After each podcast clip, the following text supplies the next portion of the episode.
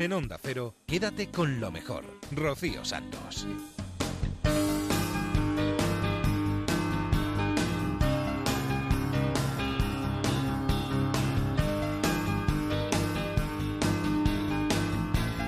Muy buenas noches a todos. ¿Qué tal? ¿Cómo habéis pasado la semana? ¿Todo bien por aquí? Nosotros encantadísimos de volver a reunirnos con todos vosotros para comentar, para escuchar, para estar al día de todo lo que ha sucedido en Onda Cero en los últimos días. Nos iremos a Julia en la Onda, a Te doy mi palabra, a más de uno. Pero vamos a empezar por la brújula y una de nuestras secciones favoritas, la que maneja y de qué manera Javier Cancho. Se llama Punta Norte y uno de los temas que trataba esta semana era el tema de la neonazi que se enamoró de una negra. Esta es la historia de una mujer llamada Angela King. En la vida de Angela había un grado de desestructura que resultaba evidente. Incluso sin hablar con ella se podía intuir que algo no había ido bien en su educación. Ángela tenía los poros de su piel tapados por tatuajes racistas. Los tenía esparcidos por todo su cuerpo. Llevaba una esvástica en el dedo corazón de su mano derecha. Su piel estaba cubierta de un amplio surtido de simbología neonazi. Llevaba dentro de su labio inferior un Sieg Heil, que era el saludo de Hitler. Ángela odiaba a los negros, sentía repulsión por los homosexuales y en ocasiones ella y sus amigos salían de caza. Cuando se disponía a sacar su furia, el rencor que le había sido inoculado al carecer del más mínimo sentido crítico, cuando salía de caza, Ángela llevaba consigo una pistola de 9 milímetros.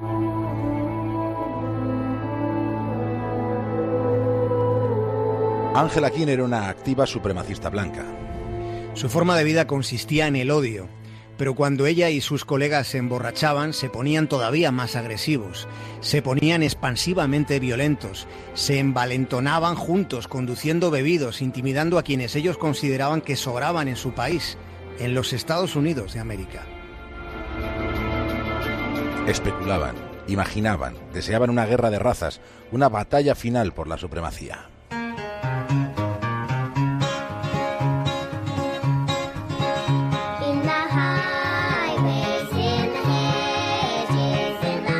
Ángela había crecido en una familia estricta, así es como la define ella misma. Sus padres la llevaron a un colegio bautista.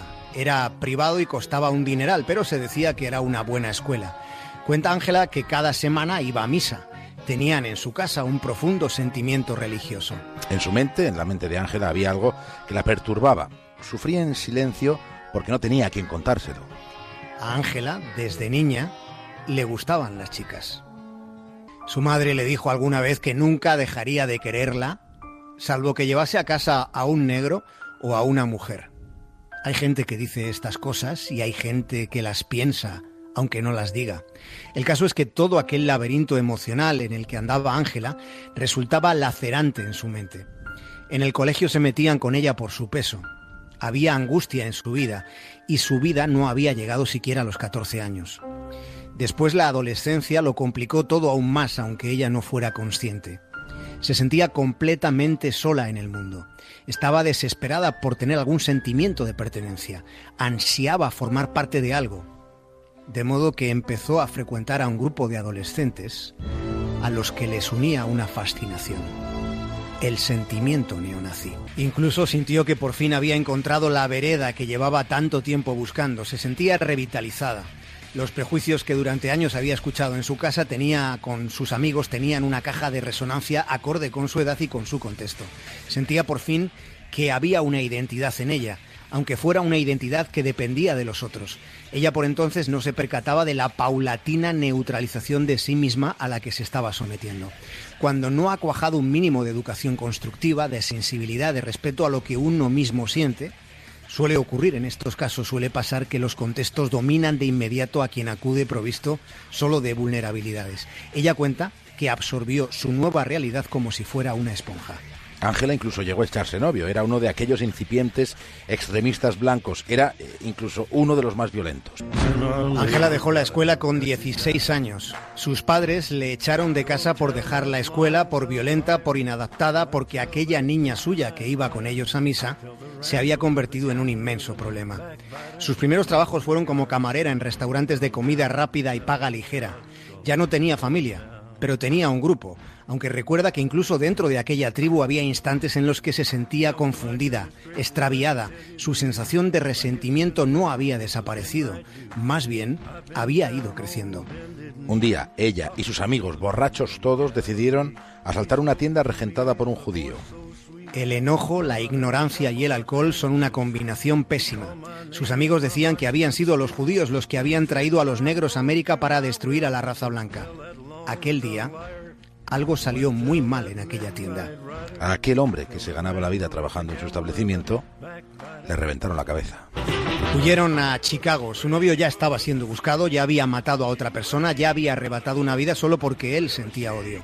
Esa deriva fue la que llevó la vida de Ángel, aquella niña a la que las chicas le parecían ángeles y temía acabar a la vera del ángel caído.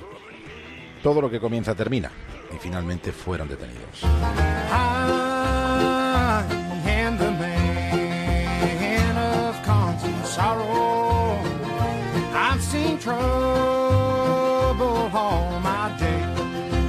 Ángela terminó en la cárcel en el Centro Federal de Detención de Miami y allí, claro, había otros. Ella era neonazi, pero no tenía más remedio que convivir en el patio del presidio con personas de otras razas y culturas. Y todas eran mujeres. Al principio sintió una desazón muy angustiosa, muy persistente, porque se sentía rodeada. Sin embargo, una mañana en el patio de la prisión, Ángela conoció a una chica negra que le propuso jugar a algo parecido al parchís. Así fue ampliándose su círculo, así fue agrandándose su horizonte, así fue como conoció a otra reclusa, que era una negra de Jamaica, que pasado cierto tiempo y trabada bastante amistad, le preguntó cómo fue. ¿Qué te hiciste, neonazi? Ángela intentó responder con honestidad y comprobó que su propia respuesta le estaba sorprendiendo. Fue el momento en el que sintió que estaba curada, sintió que había despojado su mente de los espasmos babosos de espuma vacua de la que se llena el cerebelo con la doctrina nazi, ya sea nueva o vieja. Fue el instante en el que se percató de que se había enamorado. Se había enamorado de una mujer negra.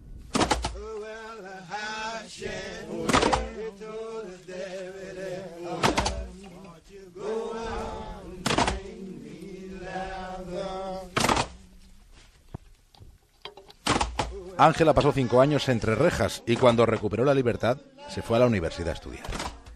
Se licenció en sociología y en psicología y con otros antiguos extremistas fundó el grupo Life After Hate, Vida después del odio.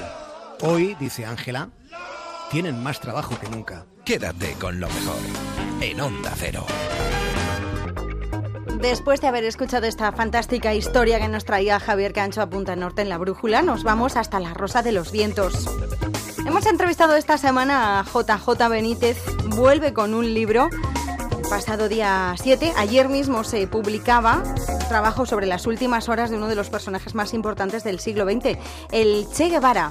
Las estanterías eh, pues ya están a puntito de recibir tu nuevo trabajo que se titula Tengo a papá y cuyo protagonista es uno de los personajes más importantes del siglo XX. ¿No es así?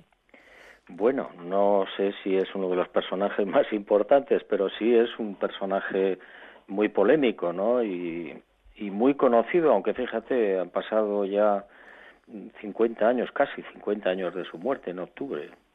La figura del eh, Che Guevara, esa canalizas eh, sus últimas eh, horas con unas informaciones a las que tú has tenido acceso en tus múltiples viajes al lugar. Un libro que sorprenderá, como decías, y como nosotros lo hemos sentido, a muchas personas, lo que no se espera, sorprender. Bueno, la vida es eso, gritar cuando hay silencio y callar cuando se grita. Es una de las cosas que hay que hacer siempre y que tú lo haces con este nuevo trabajo que verá la luz, insistimos, el próximo jueves, ¿no? Sí, creo que está programado para el 7 de septiembre, me parece, eh, si no hay cambios. ¿Cómo fue que te acercaste a la figura del Che Guevara? Porque no, hablaremos eh, largo y tendido contigo dentro de unos eh, días, estarás con nosotros, pero tú has tenido acceso a una serie de informaciones muy importantes sobre su figura, ¿no? Pues sí, la verdad es que mm, siempre me han atraído mucho los personajes malditos, ¿no? Los personajes eh, que no están bien vistos por una parte de la sociedad. y bueno, con el Che me pasó eso hace muchísimo tiempo, pero bueno, ahí estaba, lo, lo aparqué, no era una investigación que yo dijera mm, tuviera un carácter prioritario, hasta que bueno, pues en uno de los viajes a Estados Unidos tuve la fortuna o la desgracia, ya no sé cómo calificarlo, de conocer a un ex agente de la CIA, y, bueno, pues eh, simplemente por, por, curiosidad periodística, no por otra razón, pues me puse a hablar con él. Y bueno, pues eh, me encontré con la sorpresa de que había participado en los últimos momentos de, de la vida del Che Guevara en, en Bolivia. Me, me impactó mucho lo que me contó, me pareció muy sincero y a partir de esos momentos, pues bueno, seguí indagando, fui, viajé, subí, bajé y me encontré, pues eso, con una serie de investigaciones, de, de, informaciones que no coincidían con lo que todos sabíamos, ¿no? Con lo que se había publicado en su momento. Y ahora llega este libro sobre el que hablaremos eh, contigo, Juanjo, muy largo y tendido porque es un personaje fascinante, tu investigación eh, también lo ha sido. Se publica, insistimos, el próximo jueves en la editorial de Planeta el libro Tengo a papá, tu libro, bueno, no lo vamos a enumerar, enésimo, vamos a estar contigo hablando, pero es un libro muy esperado por, eh, por ti y también por tus lectores que se van a encontrar algo totalmente distinto, muy sorprendidos, ¿no? Pues yo no sé qué pensar, Bruno. Eh, yo soy un periodista desde el primer momento. Eh, empecé mi trabajo en el año 66 como profesional y he hecho muchas investigaciones, he trabajado en muchos aspectos, en muchos temas que no eran ni son el fenómeno ovni o los misterios en general. Entonces, bueno, pues yo creo que algo de eso me queda todavía, ¿no? Juanjo, hablamos eh, en tan solo unos eh, días, eh, pedimos a la gente que disfrute este libro, este trabajo Tengo a Papá, que se publica el próximo jueves. muchas gracias por estar con nosotros, por tu ayuda, por tu ejemplo, por tantas cosas. Juan José Benítez, JJ Benítez, un abrazo. Muchas gracias. Quédate con lo mejor, con Rocío Santos.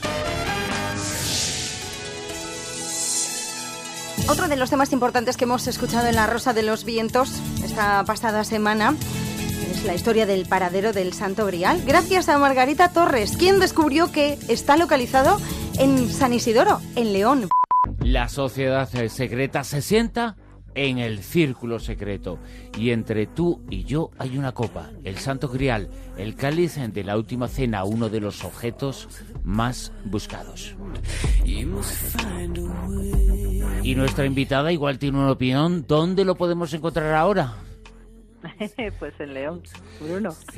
Lo ha dicho Margarita Torres, eh, que es medievalista, historiadora. Es, podemos decir, que la descubridora del Grial un grial que algunos creían que estaba en Valencia, pero está en León, ¿no? Pues eh, sí, y es gracias a las investigaciones de muchos años que llevamos a cabo José Miguel Ortega y yo que podemos dar una respuesta que parece más o menos certera, y es que la copa asociada con la copa de Cristo durante su largo peregrinar acabó efectivamente en León. Con ambos eh, dos habéis eh, publicado hace un tiempo el libro Los Reyes eh, del Grial. Ese trabajo, una de las investigaciones que os ha llevado a localizar o a identificar el cáliz que se encontraba en León con el cáliz de la Última Cena, esas investigaciones están basadas parte de ellas en una traducción que se efectuó de unos eh, versos en árabe. Esa traducción hace unos meses eh, fue polémica porque eh, dijeron algunos que era una traducción inexacta. ¿Qué opinión tiene la descubridora del Grial o la identificadora del Grial sobre lo que ocurrió? Bueno, vamos a ver, en eso es importante dejar claro dos cosas. La primera, los pergaminos que aparecen en el Cairo, esos no han sido en ningún momento cuestionados, su traducción.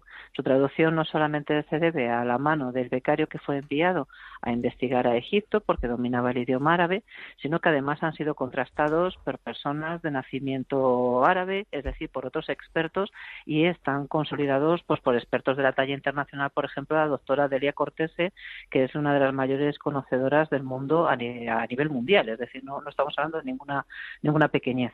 Lo que eh, se cuestionó fue una frase en el texto relativa a un califa. Es decir, es como si quitáramos una frase muy concreta, pero que es absolutamente irrelevante. Y te agradezco además la pregunta porque quiero evitar esa polémica. Vamos a ver, una frase de una traducción puede, evidentemente, pues yo puedo decir o es Celso imán de los imanes y en realidad ser o preclaro califa de los califas. En el fondo estamos dando la misma idea, puede ser un matiz. Pero ese es lo que se, los que se critica. Los pergaminos en ningún momento han sido sometidos a ese análisis crítico. Los pergaminos están contrastados, los pergaminos no solamente han sido traducidos por la persona que primero los tradujo, sino que después han sido investigados y acreditados por otros investigadores y por otros expertos. Y esto es muy importante, porque en eso, cuando el Smithsonian Museum, que creo que es una institución, es la institución cultural más importante del mundo, en el año 2015, es decir, hace más de dos años, eh, financió un documental que contó con los mejores expertos mundiales como James Taylor, Robin Griffin, Joan Taylor, la mayor experta del mundo en cuestiones de orígenes del cristianismo, o Delia Cortese, que es experta en manuscritos medievales musulmanes de la Universidad de Middlesex, por ejemplo, cuando hablaron de todo lo que es el tema de la investigación, todos ellos corroboraron los aspectos vinculados a la misma. Y no estamos hablando de un investigador local, estamos hablando del Smithsonian, hasta tal extremo que cualquiera de nuestros oyentes que quieran comprobarlo por sí mismos, pues pueden acceder a la página de web del Smithsonian, ver el canal de historia del Smithsonian, incluso poder ver en vivo y en directo lo que ahora mismo estamos diciendo a través de las ondas. ¿no? ¿Por qué crees tú, Margarita, entonces, que, por ejemplo, el historiador francés Patrick Henriette cuestionó ese artículo y, sobre todo, puso mucho énfasis en lo que tú estás comentando, en esa traducción del arabista, porque no se identificaba, él no, se no, no lo identificaba solamente con esa frase que tú dices, sino que él estaba hablando en general del texto y sobre todo ponía en duda que decía que ese texto no aclaraba en ningún momento como que había ido a Denia el, el, el cáliz. Bueno, pues en primer lugar hay que decir dos cosas. Eh, yo puedo ser experta en historia de la Alta Edad Media y Patrick Henriette en ningún momento es experto en historia del Islam vinculado al califato Fatimí. Por lo tanto, no estamos hablando de un especialista de la talla de una Delia Cortese, de un Joan Taylor o de un Dave Stable, que están excavando, por ejemplo, en Jerusalén. Por lo tanto, estamos hablando de un medievalista.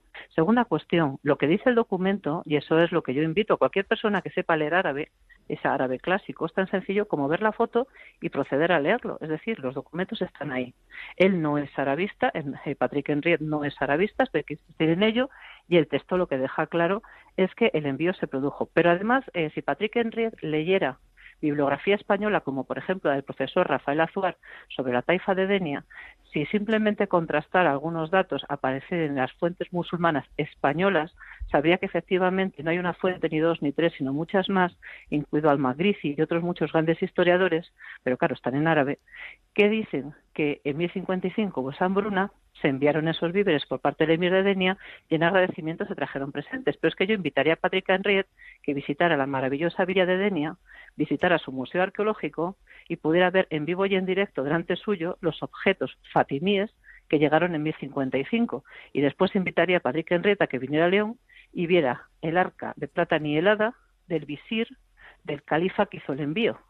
Por lo tanto, si aquí tenemos los objetos, puede decir Patrick Henry lo que quiera, pero evidentemente el envío se hizo, porque si no, ni en Denia estaría, ni en León tampoco.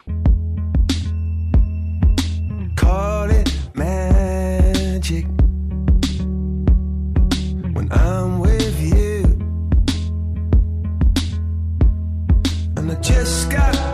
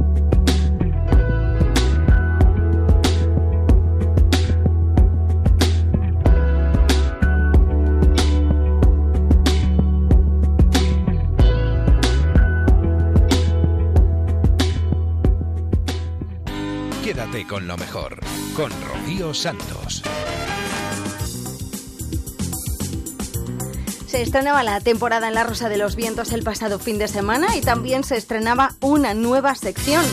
La sección Casa Nostra, en la que Fernando Rueda nos trae historias sobre servicios de inteligencia que funcionan como grupos mafiosos. En esta ocasión hablamos de la dictadura de Túnez en 2007 con Ben Ali a la cabeza que expatriaba todo aquel que insultara al padrino. A veces en la vida los servicios de inteligencia no funcionan como nos imaginamos. Los criterios para adoptar decisiones y llevar a cabo acciones encubiertas se parecen extrañamente más a las adoptadas por grupos mafiosos.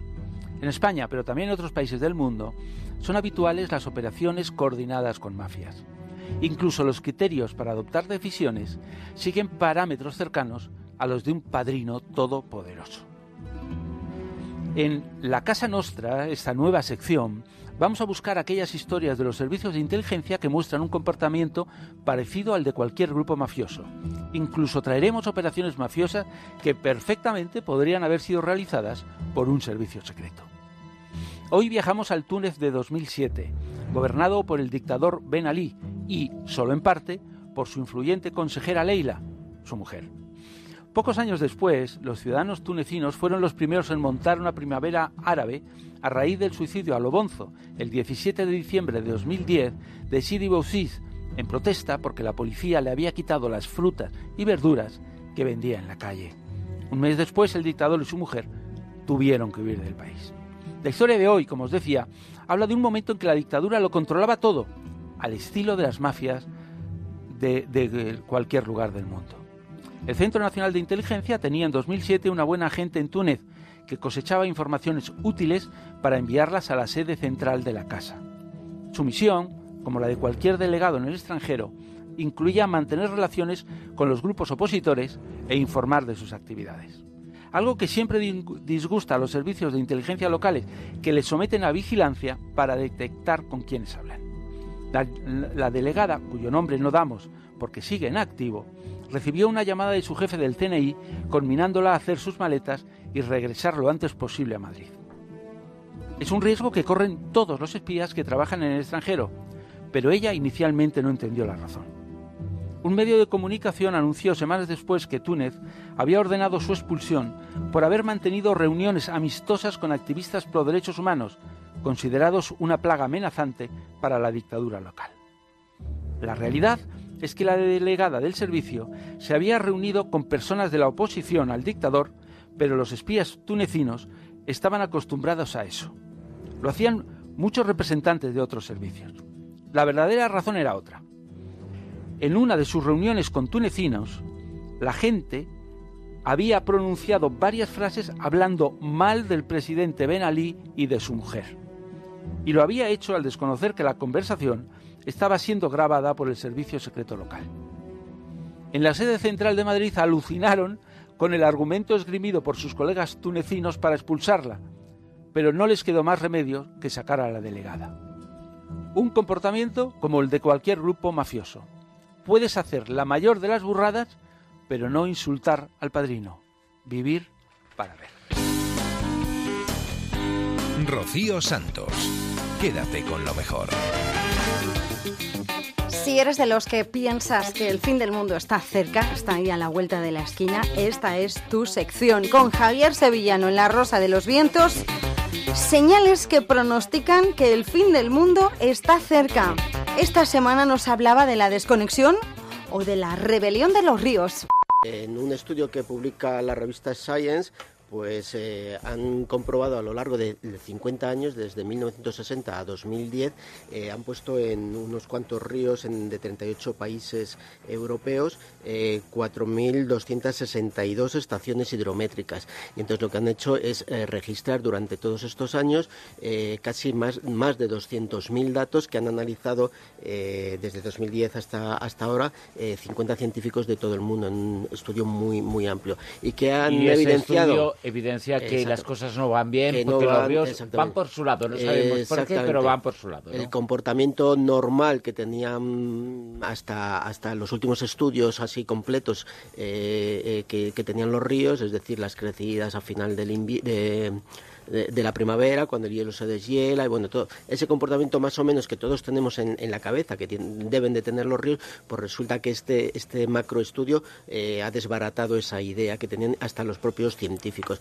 que han evidenciado pues que hay un comportamiento, es decir, las inundaciones provocadas por las crecidas de los ríos, pues eh, tienen una serie de factores que son las que influyen, ¿no? Pues las precipitaciones, ¿no? El nivel freático de, de, la, mm, de la capa de tierra, eh, de la zona de tierra donde se asienta cada, cada río y, eh, eh, eh, estos factores son los que habitualmente eh, indicaban cuál es, en qué momento un río eh, puede inundarse o eh, salir eh, de su cauce y provocar inundaciones terribles. Lo que han descubierto es que hay ahora mm, otra serie de señales, otra serie de factores que no, te- no estaban tenidas en cuenta hasta este estudio.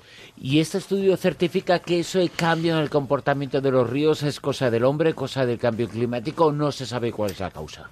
El estudio no es eh, llega a la conclusión de que no se puede decir que hay eh, es- este desmadre de los ríos es debido eh, a un cambio climático. Tampoco dice que la acción antropomórfica de- del hombre sea determinante en cuanto a que, claro, nosotros hemos actuado sobre el cauce natural de los ríos, pues poniendo embalses, presas, centrales hidroeléctricas, desviando ríos, en fin, en todo esto. No, no hay nada claro. Lo que sugieren al final los científicos es que hay que seguir investigando con, con todavía más medios para poder eh, dilucidar si hay alguno de estos factores es eh, realmente el que ha hecho o está haciendo variar el comportamiento mm, de los ríos. O si hay alguno de estas señales que habíamos eh, que hemos comentado recientemente no como por ejemplo si es evidente que los ríos situados más al norte de Europa porque las zonas investigadas son ríos de Europa por diferentes zonas no y estos ríos los más situados hacia el, el norte de Europa aunque no todos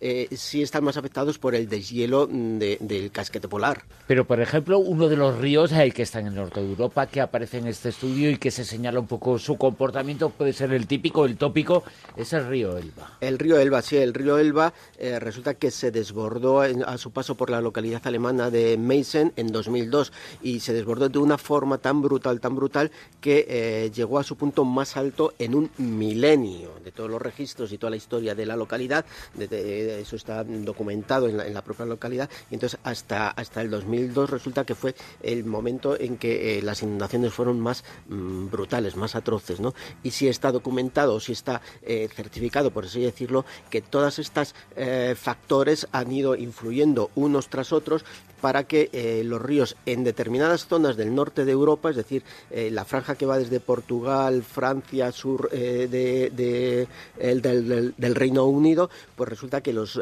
ríos están afectados adelantando su, sus crecidas, es decir, mm, han llegado incluso a adelantarse casi hasta 45 días en todos estos años, pero lo que han evi- evi- evidenciado que no hay un patrón fijo en ninguna de las zonas, otra de las zonas estudiadas es eh, la costa eh, mediterránea, la costa concretamente de Cataluña, Levante de español y la zona del mar Adriático, y han evidenciado que no hay un comportamiento regular, es decir, que eh, han ¿Qué- estudiado esto- año a año y luego lo han agru- agrupado luego- por decenios. ¿Qué Es esto- decir, y hay diferencias entre años y entre decenios. Hay un problema muy gordo también, y es que muchísimas veces se ha construido en zonas donde eran antiguos cauces de ríos, sobre todo cuando hay crecidas que tenían esa posibilidad y directamente En les, les han quitado todo, todos esos materiales que podrían absorber esa agua y entonces ya la cosa Hay se muchos, desmadra. muchos, muchos factores y, claro, evidentemente la acción del hombre y sobre todo lo que va a influir de cara al futuro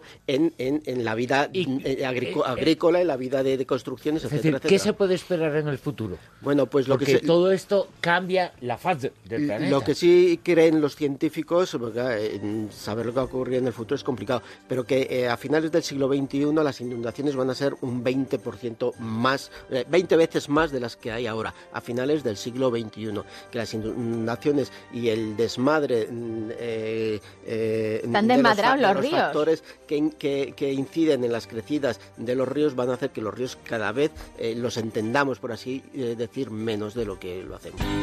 Rocío Santos. Quédate con lo mejor. También arrancó la nueva temporada en Te doy mi palabra con Isabel Gemio el pasado fin de semana. Y también, como no, arranca con nuevas secciones. Una de ellas se llama Vivir de otra manera. Y en este primer programa, en esta primera sección, hemos hablado de los alimentos. Siempre vamos a introducir en este vivir de otra manera la forma en que comemos, porque dice mucho de nosotros y sobre todo de nuestra salud. Eso ya está demostrado, científicamente demostrado. Ahí están todos los expertos hablando de esta epidemia de la obesidad eh, que, que- asola a mundo entero, sobre todo el mundo más desarrollado. ¿Por qué será? ¿Por qué será, no? Pues hombre, pues sí, pues por las grasas, por los azúcares, etcétera, etcétera, etcétera. Eh, vamos a saludar, nos preguntaba alguien, ustedes también pueden preguntar, mm, pedirnos expertos que le aclaren alguna, alguna eh, duda que puedan tener. ¿Qué es la macrobiótica? Se lo preguntamos a Patricia Restrepo, directora fundadora del Instituto Macrobiótica de España. Eh, buenos eh, días, eh, Patricia. Buenos días, Isabel. A ver, cuéntenos qué es la macrobiótica. Uah, la macrobiótica. Siempre que me preguntan qué es la macrobiótica es como qué es el amor, pero bueno, te lo voy a intentar. Muy difícil, sí. Mira, el origen de la palabra macrobiótica significa literalmente gran vida, ¿no? Y la intención detrás de esta palabra, que es una palabra griega, es una vida espléndida que nos permita desarrollarnos en todos los aspectos, ¿vale? Pues en el aspecto biológico, en el aspecto mental, en el aspecto emocional y en el aspecto emo- eh, espiritual también, ¿no? Entonces digamos que la forma de comer macrobiótica, la macrobiótica es un estilo de vida, pero en la forma de comer macrobiótica está basada en la comprensión de nuestro desarrollo biológico y realmente tiene como fundamento que nos desarrollemos o que desarrollemos todo nuestro potencial en esta vida. ¿eh? Entonces es nuestro desarrollo biológico, nuestro Mm. desarrollo social, nuestro desarrollo espiritual. Y aquí pues lo que te digo, abarca no solamente lo que comemos, sino el medio ambiente en el que vivimos, el aire que respiramos. Sí, pero el tipo de alimento que, que, que- que utilizan los, eh, la comida macrobiótica, eh, Sí. eh, ¿qué excluye? Para tenerlo claro, ¿sabe? Porque por no quedarnos en lo En la, abstracto, en la ¿no? teoría, bueno, pues en la yo te- te teoría. hacía toda esta introducción porque no quiero que se piense que la macrobiótica es una dieta o un régimen. No, no, no, no, ya, esto, ya, ¿eh? ya, ya. Entonces, mira, la macrobiótica realmente, si viene alguien que no tiene idea de macrobiótica y me pregunta, ¿qué como? Y digo, lo que comían tus antepasados. Sencillo. Mm. Porque la selección de la, de la comida se hace pues con, con cuidado y con amor. Invita a una comida casera, a que utilicemos ingredientes frescos y locales, a que se utilice la comida regional, a comer básicamente productos vegetales, no veganos, ¿eh? que esto es una diferenciación que yo hago bien grande. Los veganos saben lo que no tienen que comer, pero no saben lo que tienen que comer. ¿Vale? Entonces, aquí, ¿qué hacemos? Eliminamos los productos extremos, como puede ser el azúcar, y cuando hablo de azúcar, hablo de todos los azúcares simples, las carnes, que son alimentos pues bastante extremos, y los lácteos. ¿Y en qué nos basamos? Pues lo que te decía, en la comida de los antepasados, en comer cereales y legumbres, que fue lo que le dieron de comer a todas las grandes civilizaciones. Cereales integrales en grano, por supuesto, no en bolsitas de colores, ni con, ¿vale? Eh, legumbres, eh, sal marina no refinada, verduras de estación, lo más locales posibles, y fruta cuando la, te la dé el tiempo también de estación, semillas, frutos secos, eh, aceites, algas marinas y fermentos. Y con ello es imposible. ¿Hay persona que, que solo coma eh, este tipo de comida, que utilice la, la- que use la, la comida eh, macrobiótica y que sea obesa, por ejemplo? No, es imposible, porque tú sabes que enfermamos no por lo que comemos, sino por lo que no eliminamos. Pues entonces, A ver, habría que hacer campañas, eh, Claro, ¿no? claro, Los gobiernos deberían hacer campañas. La obesidad en sí es realmente lo que el cuerpo está acumulando porque no sabe cómo eliminar, porque se han obdurado, se han cerrado todos los medios de eliminación, porque hay una sobrecarga. Entonces, lo que comemos debe ser equivalente a lo que utilizo en la energía diaria de mis actividades mentales, físicas, Mm. emocionales y lo que necesitan mis órganos para estar bien. Cuando excedo, lo que le estoy aportando se lo queda al organismo y ahí viene la obesidad, por supuesto. Vamos a hacer una cosa, Patricia. Le voy a proponer, no sé si me lo va a aceptar, que nos Dime. deje una pequeña receta, porque hay quien dice, Oye, pero es que esa comida todos los días lo mismo, es muy aburrida, no tiene sabor. Yo no lo creo para nada, porque yo como así, como usted está diciendo, y en fin, no, no tengo problemas de obesidad, de colesterol, eh, y me encuentro con energía suficiente, etcétera, etcétera. Yo creo que hay muchos mitos. Vamos a ir rompiéndolos eh, domingo a domingo, y le voy a pedir alguna receta co- pues, con, pues, con los productos de temporada. ¿Le parece? Una Venga, receta pues, al domingo, ¿le parece? Vámonos allá, una receta de domingo. Porque usted tiene un, un- un restaurante, ¿no? En Valencia. Sí, el restaurante Quimpira, que ha sido realmente galardonado muchas veces y eso nos honra, no en sí por el galardón, sino por mostrarle a la gente, mirar, si es que eh, la comida deliciosa no está reñida con la comida saludable. Ah, estoy totalmente de acuerdo.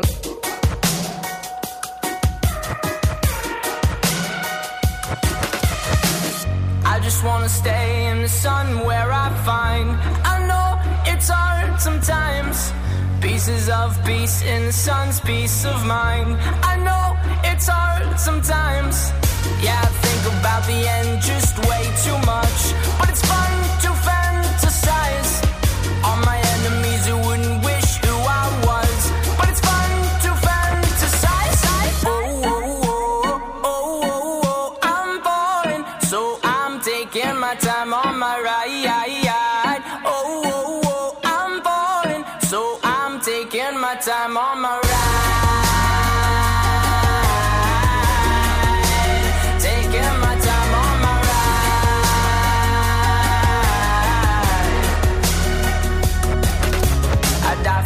that's easy to say. We have a list of people that we would take. A bullet for them, a bullet for you, a bullet for everybody in this room. But they don't seem to see many bullets coming through. See many bullets coming through. Metaphorically, I'm the man. But literally, I don't know what I do. I'd live for you, and that's hard to do. Even harder to say when you know it's not true. Even harder to write when you know that tonight there were people back home who tried talking to you, but then you ignored them still. All these questions, they're falling like who would you live for? Who would you die for? And would you ever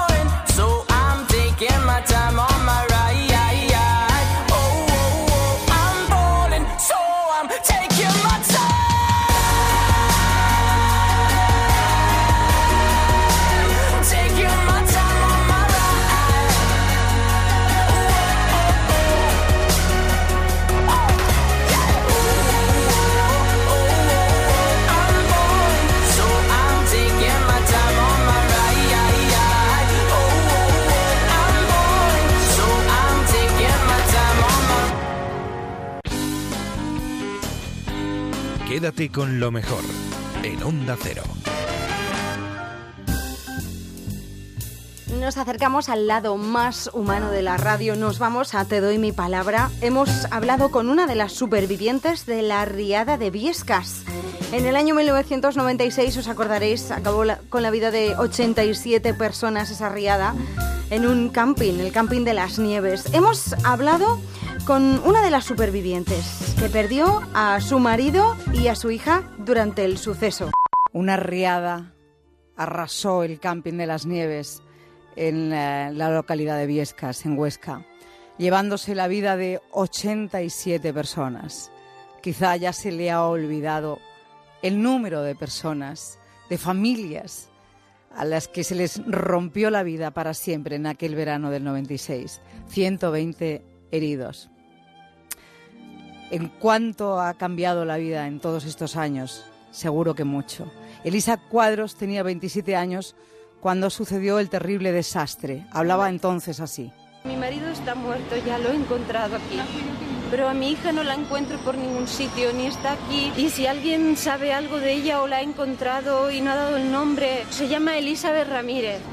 Que digan algo, porque a mi marido ya no lo tengo, pero a mi hija la quiero. Por lo menos con vida.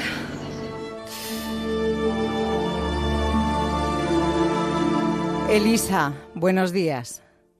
Hola, buenos días Isabel. Es un placer eh, escucharla porque sé que su vida ha cambiado mucho y, y con ese tono nos quedaremos al, al final. Pero imagino que al volver a escuchar esto ha removido todo en usted.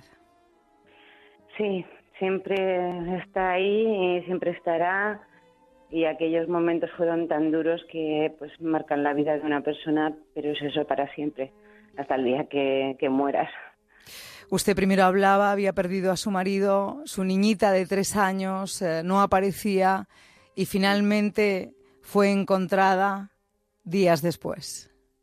Sí, al cabo de, de siete días, fueron siete días esperando y esperando y eh, hasta que al final por fin apareció. Dice al fin, ¿se da cuenta? ¿Se da cuenta lo que es lo que es la necesidad de, de, de, neces- de buscar confort en la desgracia, ¿verdad? Es decir, al menos encontrarla, aunque estuviera, estuviera muerta. Sí, porque a veces es peor, eso es peor la incertidumbre de no saber qué es lo que ha sido de, de ella, que, que bueno, por lo menos tenerla y luego pues, hacer un entierro y saber dónde está. Lo que es la vida, ¿verdad? Eh, Elisa, usted estaba ahí de camping, estaba con su marido, con su niña, eh, con otros familiares, tengo entendido. Sí, éramos, éramos nueve, nueve de la familia, entre suegros, mis cuñados, sobrinos, o sea, eran- éramos nueve. Y de los nueve, pues fal- fallecieron cuatro.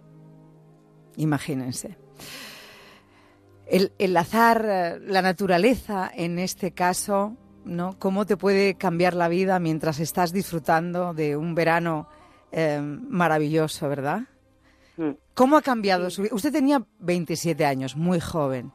Usted Sí. tenía 27 años y la vida de repente, la riada, el drama se cruza en su camino y, y- y- y se la cambia por completo. Se la pone patas arriba. ¿Cómo ha sido desde entonces? ¿Cómo definiría su vida, eh, Elisa? Ay, pues a ver, ha sido eh, entre el dolor, entre eh, uf, una aventura, un montón de experiencias, eh, incredulidad, porque nadie piensa que eso te puede pasar a ti. eh, Siempre son cosas que pasan a, a los demás, que ves por televisión, pero nunca te puedes imaginar de que, de que lo vas a vivir tú en tus propias carnes. Es como si tú estuvieras fuera de, de- de esa lotería, pero Mm, no, estamos todos ahí dentro y en cualquier momento nos puede tocar. Ya lo estamos viendo con siguen habiendo catástrofes, por desgracia hay atentados, hay de todo Hmm. y en el momento menos inesperado es cuando pasa. Sí, supongo que no habrá podido evitar, ¿no? Aunque lo, bueno, supongo que lo, que, que lo, que lo recuerda a menudo, pero con lo que ha pasado este verano también, de alguna manera, ¿no? Un, un drama tan de este calibre, ¿no? Pues le ha hecho volver a recordar el suyo. Sí, cada vez que, que ves algo así, cualquier terremoto, cualquier cosa, eh, es que te pones más en la piel de, de esas personas que estás viendo por televisión o, o por donde sea y te remueve. Y te remueve, claro, porque es el azar. El azar al final decide nuestras vidas siempre, ¿verdad, eh, Elisa? Estaban ustedes allí, en aquel momento, en aquel camping en el que había eh, muchas em, personas, ¿no? Más de 600 eh, eh, personas, creo, eh, alojadas en el camping Las Nieves. Quédate con lo mejor en Onda Cero. Un poco de música. Creo que nos va a sentar fenomenal a esta hora de la noche. Seguimos en Te doy mi palabra con Isabel Gemio que nos trae algunas de las versiones musicales del mítico Todo cambia. Cambia lo superficial, cambia también lo profundo, cambia el modo de pensar cambia todo en este mundo. Cambia el Clima con los años, cambia todo. Cambia el Vamos, alguno todavía dice que, que- que lo del cambio climático no, ¿eh? Te asomas a la ventana y, y vamos, ves un secarral que dice, cambia todo, todo cambia. Esta canción es la que habíamos elegido para lo de las versiones de todos los domingos. De 8 a 9 no ha cabido, pero aquí está. En realidad la conocimos en esta versión de Mercedes Sosa, la grande, la grande, grandísima Mercedes Sosa. Pero, mm, claro, mm, ella cantaba sobre todo composiciones de, de- de autores. En realidad, esta canción es del chileno eh, Julio Nunhauser, que también la cantó. Cambia también lo profundo. Es del año 82. Cambia todo en este mundo. Él fue mm, eh, un fundador del grupo Quilapayún con un hermano. Primero se hicieron muy famosos en el mundo, el grupo Quilapayún, seguro que muchos eh, lo recordáis, con canciones eh, también muy folclóricas de, de la Argentina y de Chile. Una belleza, ahí está. Este es el autor que ganó no sé en qué año aquel festival eh, increíble que algunos, los que ya tenemos cierta edad, recordamos, Viña del Mar. Él eh, ya tiene sus añitos, eh, se fue al exilio con el golpe de Estado de Pinochet, se fue a Suecia y creo que debe seguir, hasta donde yo sé, eh, debe seguir de agregado cultural en, Suecia por, por su país. Julio eh, Nanhauser. Hay muchísimas versiones. Habla del todo cambia. Es una canción intemporal que sirve para todo. Se ha utilizado incluso políticamente en, em, en Argentina cuando se presentaba a las elecciones eh, Macri. La presentadora Mirta Legrand lo utilizó y creo que Mercedes Sosa en aquellos momentos y su hijo les molestó un poquito que se utilizara la canción mm, para una cuestión política, pero es que en realidad hay canciones que eh, son clásicos, cuando se convierten en clásicos ya no son del autor o de quien las canta. Tenemos otra versión, vamos cambiando, Gema. Cambia el rumbo el caminante. Bueno, en Latinoamérica se han hecho, la, la- la ha cantado todo el mundo, todo, todo el mundo, y allí hay mucha gente maravillosa que canta maravillosamente bien. Eh, la ha cantado, porque es un himno eh, en, en toda Latinoamérica. Porque habla de eso, ¿no? De que todo está continuamente cambiando.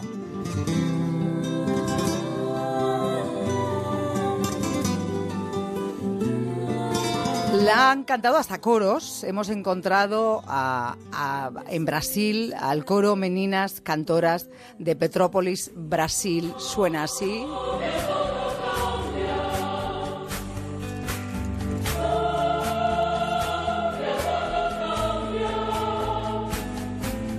Cambia el mundo, el modo de pensar, cambia todo en este mundo.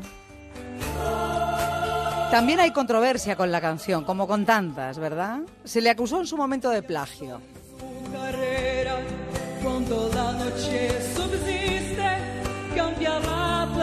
la música es de Julio Nunhauser y él también eh, figura como autor, pero hay quien eh, le acusó de que lo había extraído, se parece muchísimo, tiene eh, mm, muchos fragmentos de un poema que se llama Muda, La Vana Esperanza de Julio Alfonso Carrizo.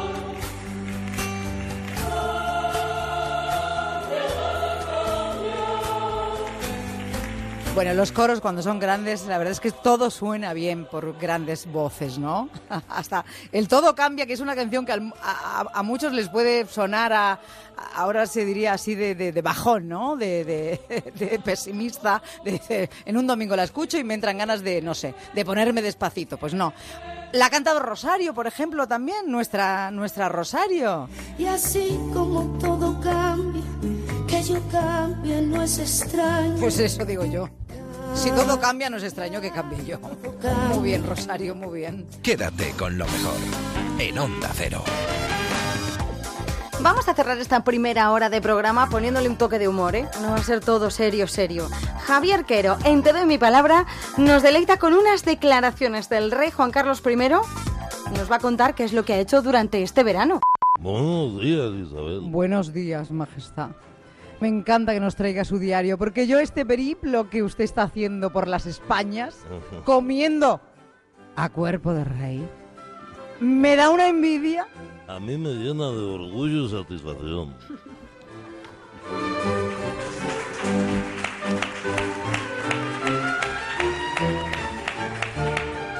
Querido diario, cada año por estas fechas aprovecho para recorrer diferentes rincones de España. Este verano me he tocado los huevos. Ay, no, no. Este verano me ha tocado los nuevos restaurantes. Perdón, ¿eh? Los nuevos restaurantes de Galicia.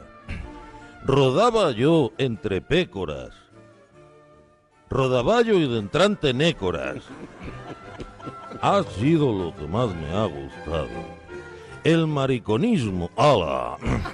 No, el marisco no es lo mismo allí que en otros sitios. Y hoy celebro este enredo. Celebro estar en Arnedo, noble villa riojana.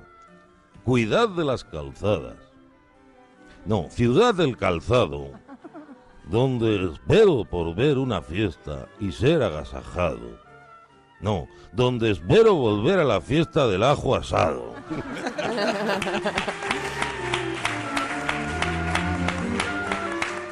¿Cómo me gustan las faldas de lejos?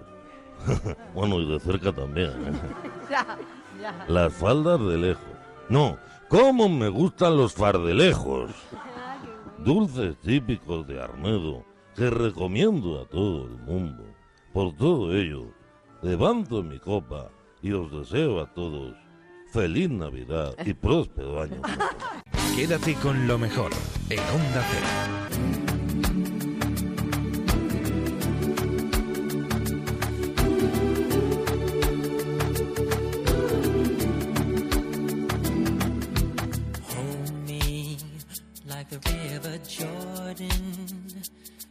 Then say to thee, You are my friend.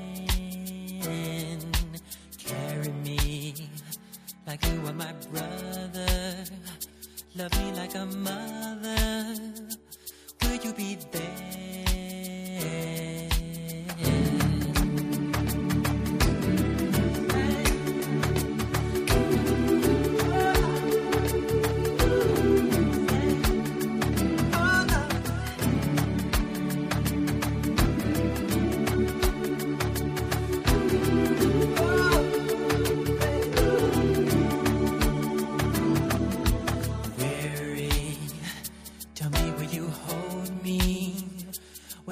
You scold me?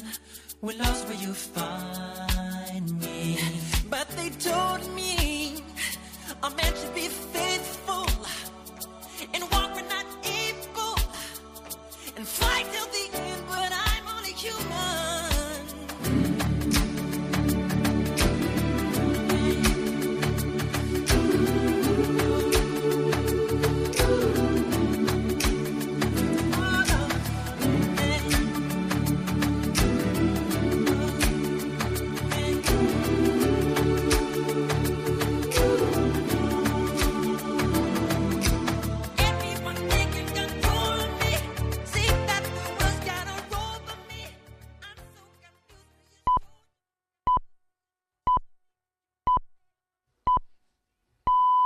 Son las 5 de la mañana, las 4 de la madrugada en la comunidad canaria.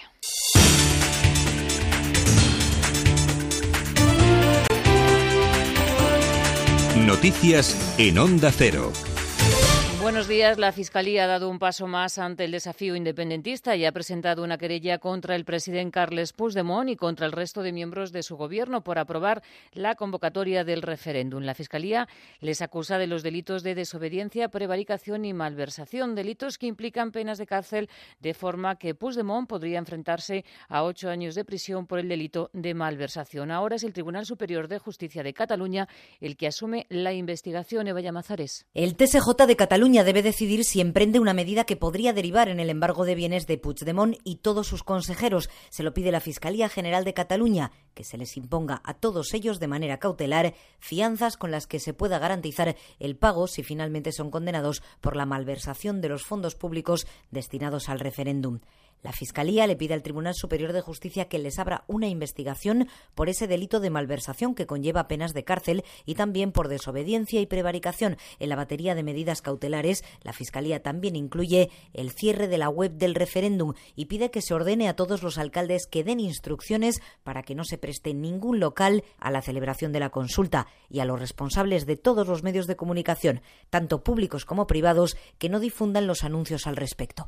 A pesar de la querella, el presidente Puigdemont ha asegurado que su gobierno no fallará y aunque le intenten boicotear, está dispuesto a seguir hasta el final. El gobierno ha recurrido ante el Tribunal Constitucional la ley de ruptura, la llamada ley de transitoriedad, y ha advertido que deben atenerse a las consecuencias todos aquellos que colaboren con la organización del referéndum. Este mensaje va dirigido a los funcionarios y a los ayuntamientos, tal y como ha dicho el ministro portavoz Méndez de Vigo. El Tribunal Constitucional se va a dirigir directamente a todos los alcaldes y el Gobierno cree, piensa que los alcaldes tienen que cumplir la ley y confía en que los alcaldes, todos los alcaldes, cumplan la ley.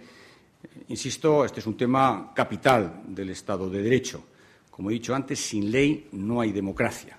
Del exterior les contamos que se elevan a 61 el número de fallecidos en el terremoto de México, mientras que el huracán Irma, con rachas de viento de 250 kilómetros a la hora, ha llegado a Cuba, donde ya ha causado los primeros daños y hay un millón de evacuados. Mientras que el huracán José ha tocado tierra en la costa caribeña mexicana, pero se ha debilitado y ha pasado de categoría 2 a categoría 1. Y en Venezuela, el presidente Nicolás Maduro ha confirmado algo que ya sabíamos. Ha dicho que está dispuesto a convertirse en un dictador para lograr la paz económica y para garantizar la estabilidad de los precios.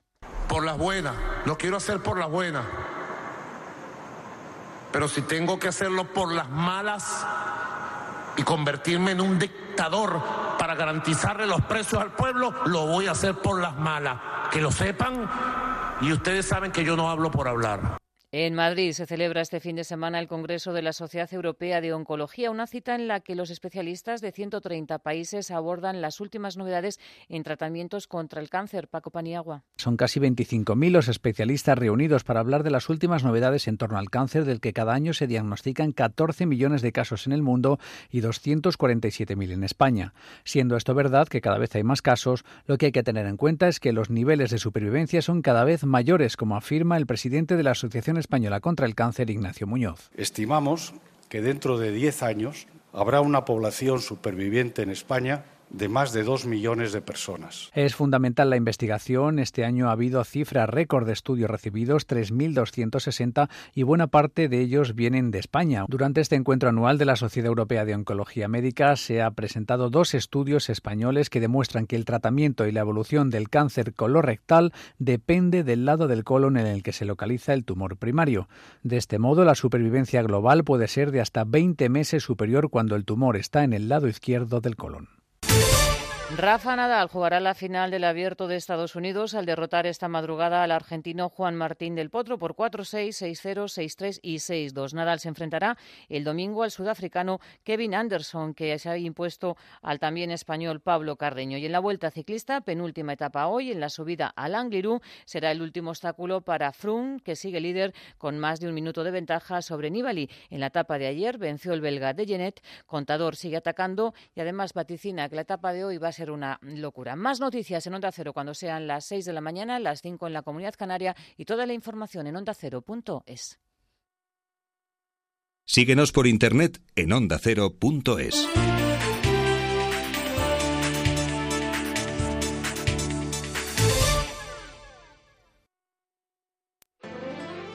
mañana es debate, opinión, análisis. Estaremos a las 9 de la mañana en el desayuno informativo u opinativo que va a ofrecer Pedro Sánchez. Está allí esperándole Bárbara Ruiz. Buenos días, Bárbara. Hola, buenos días, Carlos. Más de la política, la información económica, el arranque de la bolsa que nos contará Ignacio Rodríguez Burgos. Muy buenos días, aquí estamos. Y además hoy en el análisis y en la animación de este programa está Paco Maruenda, está Víctor Lapuente, Rubén Amón, Antonio Casado. Buenos días. La mañana es plural y ecuánime. Bueno, así suena la mañana de la radio, cuando la radio es Onda Cero. Desde las 6 de la mañana, Carlos Alsina. Más de uno. Te mereces esta radio. Onda Cero, tu radio.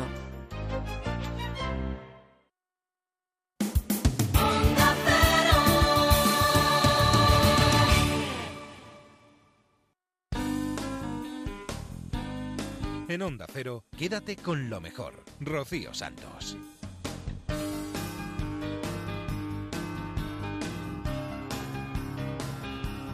Ya estamos de vuelta después de las noticias de Onda Cero para ponernos al día de lo que ha pasado aquí en nuestro país y fuera de nuestras fronteras.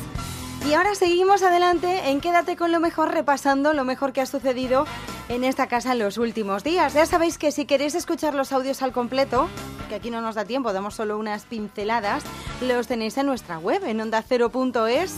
Podéis descargaros la aplicación para el móvil y la tablet, y así nos lleváis donde quiera que vayáis. También podéis descargaros los podcasts al completo de los programas, escucharlos enteritos. Onda 0.es, ahí está nuestra página web, también estamos en Twitter, en Facebook, en todas partes. Nos vamos a más de uno. Vamos a escuchar a Rubén Amón y a ver a quién ha indultado en los últimos días. Querido oyente, es muy probable que hayas incluido en tu lista de compromisos y buenas intenciones el regreso al gimnasio y es probable incluso que hayas experimentado la primera sesión del reencuentro. En ese caso, tendrás la impresión de que las máquinas están trucadas porque cuesta más domarlas, hacerlas ceder y porque el tiempo transcurre muy despacio y porque tu precariedad física, fomentada en los descuidos del verano, incita a procurarte la idea de una gran conspiración. Los aparatos, créeme, eso es muy tuyo, créeme, Créeme que los no aparatos son el no problema. son el problema. Están como estaban y funcionan, créeme, como funcionaban. No ya las máquinas de pesas o la cinta de caminar que Rajoy ha convertido en modalidad jubilata, sino el espejo.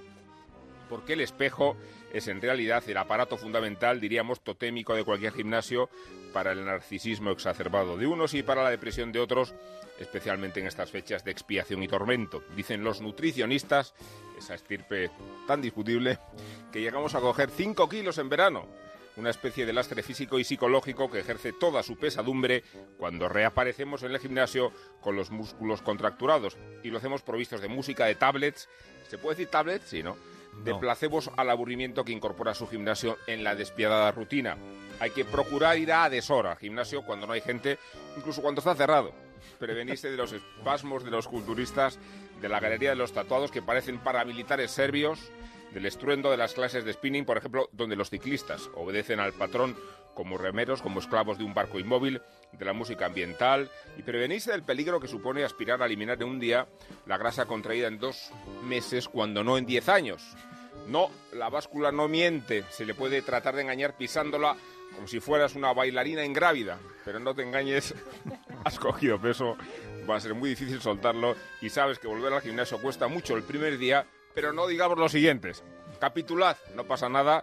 El gimnasio es un lugar alienante, un delirio sadomasoquista, una sexta exhibicionista, un espacio que oculta el elixir de la eterna juventud y que restriega a estas edades la ridícula ambición del cuerpo perfecto. Quédate con lo mejor. En Onda Cero.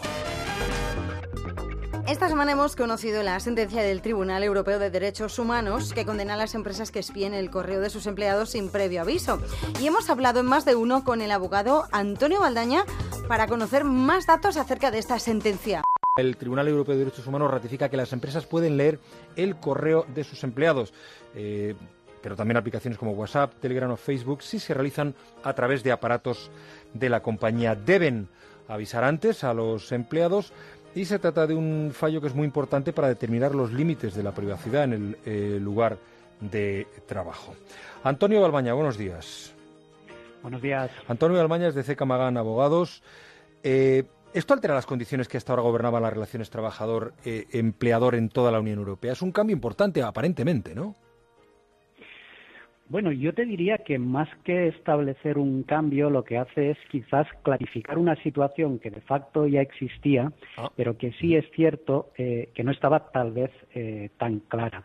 A decir verdad es una cuestión controvertida, ¿eh? porque en realidad la sentencia pues eh, ha sido por 11 votos contra 6, lo cual nos viene a decir que, que no había un criterio unánime, porque es una cuestión que en definitiva eh, no es blanco o negro, sino que, como la propia sentencia dice, control sí puede existir siempre que haya un aviso previo, que es algo que en definitiva siempre ha sido así, a pesar de que, como consecuencia sobre todo de sentencias un poco contradictorias, puede que no estuviera suficientemente claro. Eh, ahora ya sí, es decir, ahora ya sí, pero eh, tiene que existir necesariamente ese requisito previo que la empresa te avise que está eh, vigilando tus comunicaciones siempre que sean las de los medios que te ha dotado a ti para trabajar. Exacto. La clave de todo esto es lo que se viene a, a denominar la, la teoría de la expectativa de confidencialidad. Es decir, que tú puedas saber más o menos de manera razonable qué, qué mensajes o qué contenidos de los que tú vas moviendo pueden estar o no sujetos a control. En este sentido, claro, si la empresa ya te avisa de que tu correo electrónico o cualquier eh, otro tipo de comunicaciones que hagas a través de medios de la empresa pueden estar sometidos a control, por así decirlo de forma muy llana, el balón ya se va a tu tejado. Ya eres tú quien, eh, sabiendo eso, tienes que saber hasta qué punto tienes esa expectativa de confidencialidad o no, que si no te han avisado, siempre podrías decir, hombre, y yo eh, he estado difundiendo mensajes pensando que sí tenía esa, confiden- esa confidencialidad, pero en el momento en que estás ya sobre aviso, digamos que esa, esa herramienta ya no la tienes. Em, eso implica que se deja a la elección de cada empresa cómo establece esa relación con los trabajadores. Bueno, lo importante es que la empresa eh, haga un aviso individual a cada trabajador y quizás a- en este sentido sí que esta sentencia es, es relevante porque, por ejemplo, había una sentencia del Tribunal Constitucional del año 2013 que había admitido como medio válido de aviso el hecho de que en el convenio colectivo ya se dijera que las comunicaciones podían estar sujetas a control. Lo que ahora nos viene a decir el Tribunal de Estrasburgo es que cada trabajador, de forma individual, tiene que estar informado. Es decir, no te vale que esté en el convenio colectivo, no te vale que esté en, otros textos de carácter más genérico, sino que en la relación que tú estableces con tu empresa, de forma individual, se te tiene que advertir de, esas, de esa circunstancia. Eh, correos, WhatsApp, si yo utilizo, por ejemplo, la wifi de la empresa en mi móvil personal, eh, ¿también está dentro de este ámbito? En tu móvil personal no, porque estamos hablando de medios que sean de la empresa. Pero Lo utilizo la wifi de la empresa. el- correcto, correcto. Aunque el wifi sea de la empresa, en este caso el terminal que estás utilizando es personal y ahí sí que ya no estaría la posibilidad de revisar eh, esos, esos WhatsApps, esos correos, aunque eh, piensa que muchas veces el terminal también es de la empresa. Entonces ahí es donde se difumina un poco la línea, porque lógicamente cuando uno va con el móvil de la empresa, es cierto que recibe WhatsApps de trabajo, pero también es cierto que recibe WhatsApps de carácter personal de sus contactos personales. Pero en todo caso, si el terminal es de la empresa, ahí sí que puede estar sujeto a control. Em, ¿Podemos negarnos entonces a tener un teléfono de la empresa tras este caso? Yo no creo que sea esa, esa la solución. La verdad es que yo creo que mm, de lo que se trata en definitiva es de algo tan sencillo, eh, la recomendación quizás más básica, como aplicar el sentido común. La es decir, tú puedes tener, sí, también, pero sobre todo saber uno mismo dónde está el límite mm, de sus comunicaciones, ¿no? Es decir, si yo verdaderamente voy a transmitir datos eh, que, en mi opinión, eh, no quiera que sean difundidos, soy yo el primero que va a estar interesado en evitar cualquier riesgo. Entonces, yo preferiría personalmente hacerlo desde mi teléfono personal de la empresa. Eso no significa que no pueda tener un terminal de la empresa. Lo que pasa que sí creo que debo diferenciar muy bien en cada momento eh, cuál es el terminal con riesgo y cuál es, por así decirlo, el terminal a efectos de intimidad más seguro para mí. Yo creo que en ese sentido está bastante claro. Es una cuestión de lealtad en, en dos direcciones y de confianza en dos direcciones. Antonio Balmaña, eh, de CECA Magana Abogados, muchísimas gracias y que tenga usted muy buen día. A ti, gracias. Quédate con lo mejor, con Rocío Santos. Qué geniales son las ideas tecnológicas que nos trae siempre el mago More a más de uno. Y en esta ocasión nos trae la idea de una biblioteca de libros antiguos de Toronto que ha instalado una máquina expendedora para repartirlos al azar. No sabes qué libro te va a tocar hasta que no lo tienes en las manos. Mira, Leo, máquina expendedora de libros al azar. No me digas que no mola eso. Bueno, En fin, molan. eso si no, si, si no sabes lo que vas a comprar, sí, es una broma. Mira, es, eh, se llama Bibliomat y es una... En Toronto hay una librería que se llama The Monkey's Paw y es una librería vie- de viejo, ¿vale? Que tiene miles de títulos extraños, antigüedades. Entonces lo que se les ha ocurrido es poner una máquina de estas de expendedora que la ha creado Greg Small, que es el dueño del local, y tú pones dos dólares y te da un libro completamente al azar. No me digas que no es una ideaza. Pero eso lo puedes hacer aquí también. ¿Bajo los ojos cerrados? No, vas a una librería y dices, dame el primero que pilles. Pero, pero lo puedes poner en la tienda. A veces no hace falta en tanta la puerta del local, Tienes no hace razón, falta ¿eh? ni que esté abierto. Claro, claro. ¿Sabes que hubo, hubo un, Como carni- los- hubo un los carnicero en León? En León hubo un carnicero que lo que hacía es que tenía una máquina de vending y tú metías una moneda y te salía la carne. Fue la Bueno, primera Una máquina de vending es una máquina expendedora. Una máquina expendedora, Una máquina efectivamente. expendedora. Bueno, las posibilidades son muchas. Lo importante es que la gente lea. Y también está muy bien lo del book crossing. Esa gente que lee un libro lo deja en un sitio, luego otro lo coge, lo lea y eso está fenomenal. Los van dejando por ahí eh, a- abandonados por la ciudad, pero en Hay que decir mundo- que, que en tema, por ejemplo, de los niños, yo veo que ahora los libros están cuidadísimos las ediciones infantiles. Son una pasada. Y a veces me meto en las secciones de, los, de las librerías, en las secciones infantiles, y ves unos libros, unas ediciones, unos dibujos, unas ilustraciones, está cuidadísimo. Mm. Sí, Nunca ha habido verdad, en el mundo verdad. editorial una preocupación por sacar libros tan bonitos. El problema, claro, que hay que dar continuidad. Es difícil. Yo creo que el problema es que hay tantos medios de dispersión que es difícil concentrarse, porque la lectura necesita recogimiento y concentración. Y entonces eso es difícil cogerlo y hacerlo un hábito. Pero una vez que se hace un hábito es como, como un- algo adictivo. Sa- ¿Sabes lo que es- eh, se está notando ahora mucho? Que los chavales, como están tan acostumbrados a ser multitarea, Claro, les eso. cuesta mucho estar 10 minutos haciendo una sola cosa. Eso, eso es Eso es un mal hábito incluso a los adultos les de la pasa. velocidad de las redes. Sí, tú es te, verdad, tú te sí, vas sí. en el AVE y ves a alguien que se pone a leer, es incapaz de leer 10, 15 minutos seguidos. porque sí. enseguida se distrae con cualquier otra cosa. Y si llevas un formato tipo tablet o alguna cosa de estas, te puede saltar alguna alerta, alguna cosa de estas conectadas y ya te, te saca de la lectura. La lectura necesita concentración, necesita Oye, estar en ello. Totalmente. Y esto de aplicación para acelerar la lectura y leer 300 páginas en 90 Bueno, minutos, esto es una salvajada. Mira, le contaba a Roberto, de todas las cosas que yo he contado aquí, y este es mi programa número 93, debo decir que esta es la que más me ha sorprendido. O sea, me he quedado flipado. A ver. Mira, hay una aplicación que se llama Sprit, que lo voy a deletrear por si alguien lo quiere mirar. Verar. Es S-P-R-I-T-Z, ¿vale?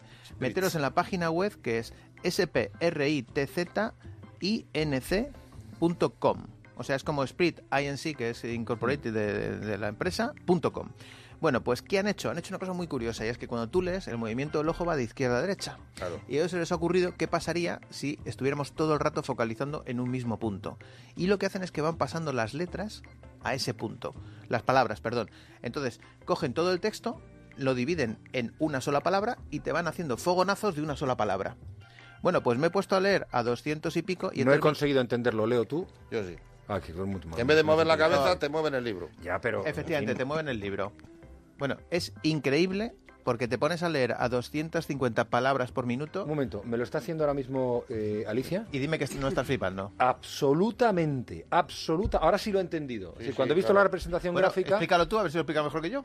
No, no, no, no, no, no. eh, Es que no es fácil, En, ¿eh? la, en la aplicación simplemente hay un hay una, una Una vía, barra. do- dos barras entre las cuales van pasando las letras a toda velocidad, Las pero una palabras. velocidad, las palabras, perdón, La- las palabras a toda velocidad. eh, eh, una de ellas, la del medio, está en rojo. Entonces lo que hace es pasarlo a un muy rápido, pero es una velocidad a la que tú lees. Pero no pasa de izquierda a derecha, sino que pasa de golpe. Sí, pasa de golpe. Aparece una y Sí, aparece exacto. otra. Y, lo Buenísimo, poner- buenísimo. le- Muy voy a pedir- interesante. Sí, en diferentes Sí. Ali, ¿hay, hay posibilidad de colgar Sí. eso? De, puesto- de Sí, ahora mismo lo, lo pongo en Twitter. Para la gente que no se vuelva loca, eh, yo estoy buscando la bandera de España en español y resulta que han puesto la bandera mexicana, porque hay muchos americanos que piensan que... Ya. Pero bueno, da igual, Pues que no pasa nada. Y entonces, empecé leyendo a 250 palabras por minuto y terminé casi a mil palabras por minuto. Y me quedé sorprendido porque efectivamente, imagínate lo que puedes hacer, puedes acelerar muchísimo. Pero también hay que, no hay que meterse ese estrés. Bueno, pero... no, no hay necesidad, no hay que ir al límite. ¿eh? Bueno, pues es que lectura a me tienes 124 más no salta reposada. radar, Hay que ir un poquito Se han más tirado tranquilo. tres años investigándolo. Se Está puede bien, leer en bien. teléfono, en relojes inteligentes, porque claro, tú date cuenta que como van saliendo palabra a palabra, tú te coges en un smartwatch y puedes leer una novela en un smartwatch Sí, pero- directamente. Pero yo creo que eso está muy bien porque es una cosa que está bien. Pero creo que la lectura necesita también tener en la mano el libro y ver un poquito y subrayar. y Bueno, alguna pues para eso... Espérate. ¿Te, te gusta, ¿Te gusta el ebook? Espérate. ¿El ebook? ¿Qué es eso? Que tiene una El cosa. libro aquí. electrónico. Termina con eso que ahora voy a yo ir con otra. Prefiero el de la selva. Vale, bueno, pues, pues eh, si te gusta el libro electrónico pero echas de menos el libro antiguo, hay un perfume que es brutal, que es con olor a libro nuevo. Paper Passion. Paper Passion. Paper Passion. Vale 85 pavos, pero tú te abres un, un ebook, le echas el perfume por encima y es la misma sensación que estar leyendo un libro. La misma, exactamente igual. Don't need permission, made my decision to test my limits. Cause it's my business, God as my witness. Stop what I finished. Don't need no holder, taking control of this kind of moment. I'm locked and loaded, completely focused. My mind is open.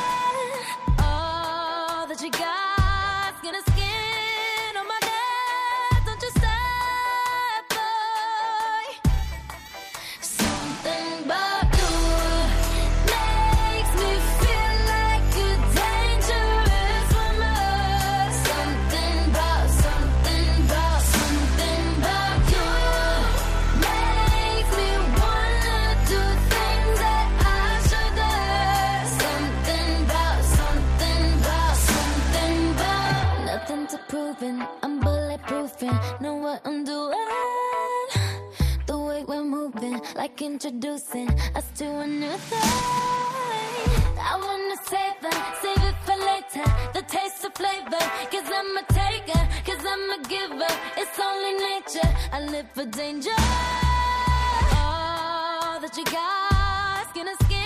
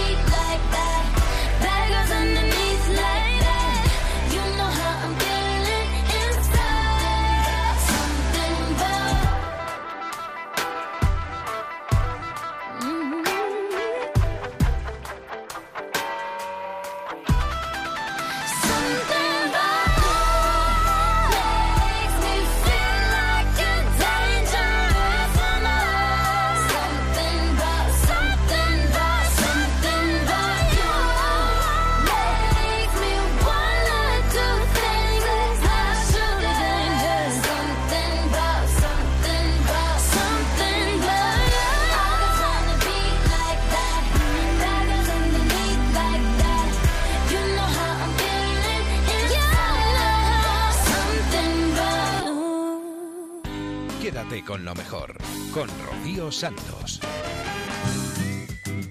Es actor, es modelo publicitario, es un sex symbol aquí en nuestro país. Es uno de nuestros actores favoritos, se llama Kim Gutiérrez. Seguro que lo conoces, ¿verdad? Bueno, estuvo con Juan Ramón Lucas charlando en más de uno a propósito del estreno de La niebla y la doncella, la adaptación de Andrés M. Copel de la novela homónima de Lorenzo Silva. Bueno, vamos a irnos a La Gomera. Centralcos de Brezo 12. Adelante para Brezo 12. Centralcos se ha localizado el cadáver que estábamos buscando. Se encuentra en la zona de las mimbreras, junto a un riachuelo de difícil acceso. Active usted el protocolo judicial. El caso lleva en la vía muerta más de tres años. Sigue sin haber un culpable, ¿no? Hay uno, pero fue absuelto del crimen. Vamos a mirar donde los compañeros no miraron.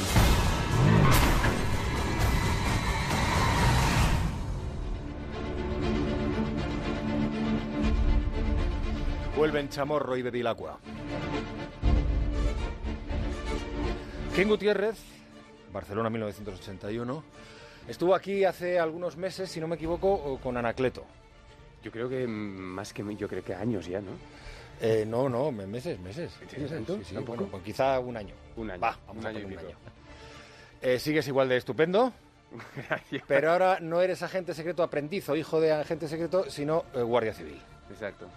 En La niebla y la doncella, que está eh, basada en la novela de Lorenzo Silva, del mismo nombre, y en la que eh, aparecen, lo interpretas tú a Bequi- Babilacqua, a King Gutiérrez, y eh, la cabo Chamorro, que hace Aura Garrido. Exactamente. Em, que está en el Ministerio del Tiempo. Exacto. En, en televisión española. Eh, la película es un es un thriller de esos que últimamente están haciendo mucho en el cine español y muy bien. Engancha desde el minuto uno. eh, se ha rodado en La Gomera. eh, y bueno, digamos, eh, por sintetizar un poco, el cadáver de un joven aparece en un bosque de la pequeña isla. El caso se cierra rápidamente con la acusación a un político local que queda exonerado en el juicio posterior. Tres años más tarde, Chamorro y Bevilacqua eh, son enviados a la isla para reactivar la investigación.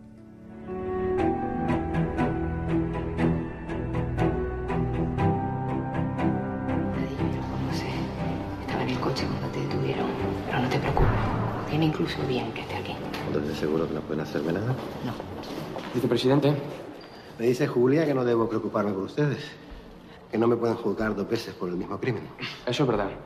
Pero que sin embargo puedo aprovechar la ocasión para meterle un puro a la Guardia Civil por acoso. Hay un plantel de actores y actrices más que notable. Está nuestro queridísimo y admiradísimo Roberto Álamo. Inocencia ya quedó demostrada en el juicio. No. En el juicio le declararon no culpable. No es exactamente lo mismo. Yo creo que esto le conviene más. ¿Quiere decir eso que ya no me consideran un sospechoso? No, eso no. Entonces, ¿qué puedo hacer para convencerles de lo contrario? Pues puedo empezar por contarnos qué estaba haciendo esa noche. El director es Andrés Cope, el canario. ¿Y os ha tenido cuánto tiempo en La Gomera? Por desgracia, solo tres semanas. Estuvimos... Solo tres semanas. Sí, No cinco- tiempo a aprender a silbar. No, no, no, no, no. Yo silbaba, pero no, nadie, nadie acudía. El, el pajarraco que estuviera cerca. Y, cuatro, y cinco semanas en, en Santa Cruz de Tenerife. Tú haces de sargento de la Guardia Civil, de Ujú. Vilacua. Eh, em, ¿Hablaste con la gente de la UCO para, para preparar el papel? ¿Estuviste con ellos? Sí, tuvimos, es, fue una de la- una- uno de los regalos que a veces nos da nuestra profesión de entrar en las profundidades de, de grupos humanos que de otra forma no conocerías. Y lo que hace la UCO realmente es muy espectacular. Una de las premisas que tenían desde el principio es contar la normalidad. La normalidad de un policía cuando en general en las historias de, de cine negro se ha tirado de buscar a un, a un tarado para perseguir a otro tarado, como dice, como dice Andrés Coppel, ¿no? La necesidad de crear a un policía alcohólico con graves problemas familiares, socialización cero, para cazar a un delincuente. En este caso vemos que es lo contrario, es gente extremadamente normal individualmente, porque cuando les juntas, ah, yo lo que vi en, las reuniones con ellos es que am, construyen un grupo humano con una dinámica de trabajo absolu- absolutamente excepcional. Es gente eh, extremadamente paciente, em, sensible, con una capacidad de observación a los detalles psicológicos eh, inaudita y crea una dinámica de equipo en la cual lo que se dice no tiene que ver con los galones del que los dice, sino lo pertinente para resolver el caso. Porque sé que estás hablando de la UCO, pero si no pienso que nos estás describiendo a nosotros. Oye, eh, lo- ¿ellos han visto la peli? Ah, sí, y les, y, y les gustó. Yo, Porque su juicio era importante, ¿eh? Sí, sin duda, casi tanto como el de, como el de Lorenzo Silva. Yo, la verdad es que cuando estaba rodando la película, cada vez que ponía por la mañana las noticias y uno ve los sucesos, lo- te lo miras de una manera di- distinta. Y esta semana que estamos haciendo promoción, esta mañana había las noticias, vea el pantano de Susqueda, los dos chicos desaparecidos, etc. Y ahora mismo no puedo dejar de imaginarme cuál de las personas que nos atendió a nosotros cuando fuimos a conocer a la UCO está destinada a ese caso. Porque en realidad de lo que estamos hablando es de esa gente que está en un segundo plano, que aparece o pixelada o en mitad del bosque andando rápido con un chaleco verde y no les detectas la cara, de esa gente es la que estamos hablando. No es el policía de acción al que estamos acostumbrados, sino es un, polici- un policía de investigación. Es el tío que va al lugar de los hechos, que se entrevista con la familia, que tiene que leer entre líneas, que tiene que descartar el, el sospechoso que el pueblo señala como culpable y buscar al verdadero. Claro, eso es fascinante. Lo he Qué dicho- bonito, ¿no te han dado ganas de hacerte guardia civil?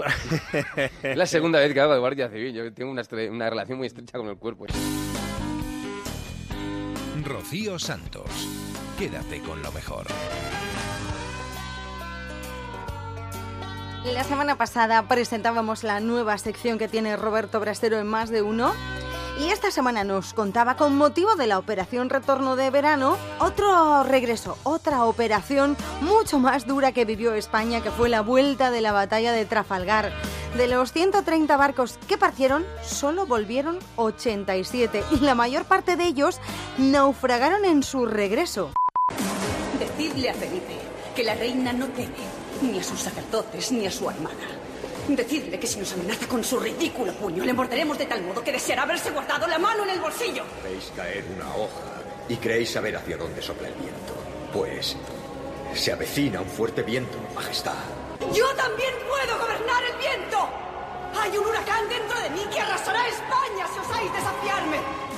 Es eh, una escena de la película Elizabeth, la Edad de Oro, en la que la reina Isabel contesta a un emisario de Felipe II que no teme a España y hace esa inquietante predicción. Y luego pasó lo que pasó. Roberto. Muy buenos días, qué carácter Isabel, primera de Inglaterra, ¿no? Y cómo ya usaba expresiones como huracanes que entonces todavía no estaban en el lenguaje común, pero bueno, yo Es creo una que película. una licencia del tiempo. ¿Qué, qué decías, mm, eh, Cañita? Digo, digo, Ah. Jaime Peñafiel. Ah, Jaime Peñafiel.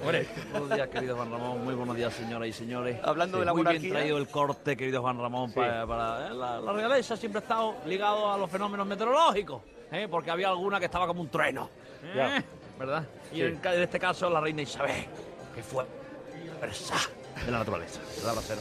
Bueno, em, sí, eh, Brasero es curioso porque va a empezar a hablarnos de Felipe II y vamos a terminar en Nueva York. Sí, como siempre, Juanra, intentamos hacer un viaje en el tiempo de la mano del tiempo. Y hoy, efectivamente, podemos empezar hablando del Imperio Español, Sí. Felipe II, y acabaremos quizá en las calles de Nueva York y recordando a San Patricio, por ejemplo. Te voy a contar cómo podemos hacer este viaje, pero antes, claro, hoy la excusa también para hablar de este tema es porque están llegando muchos a- de nuevo a las rutinas. Estamos en una operación retorno ya, retorno. sí, está en marcha. Pues precisamente de los 130 barcos que fueron a la empresa inglesa, solo volvieron 87. Y la mayor parte de ellos naufragaron en la vuelta, en la operación retorno de aquella empresa que tenían y que tenía en la cabeza Felipe II. Porque él ya lo dijo, que no habían mandado a los hombres, a sus hombres a luchar contra los elementos. Sí, pero se encontró con los elementos.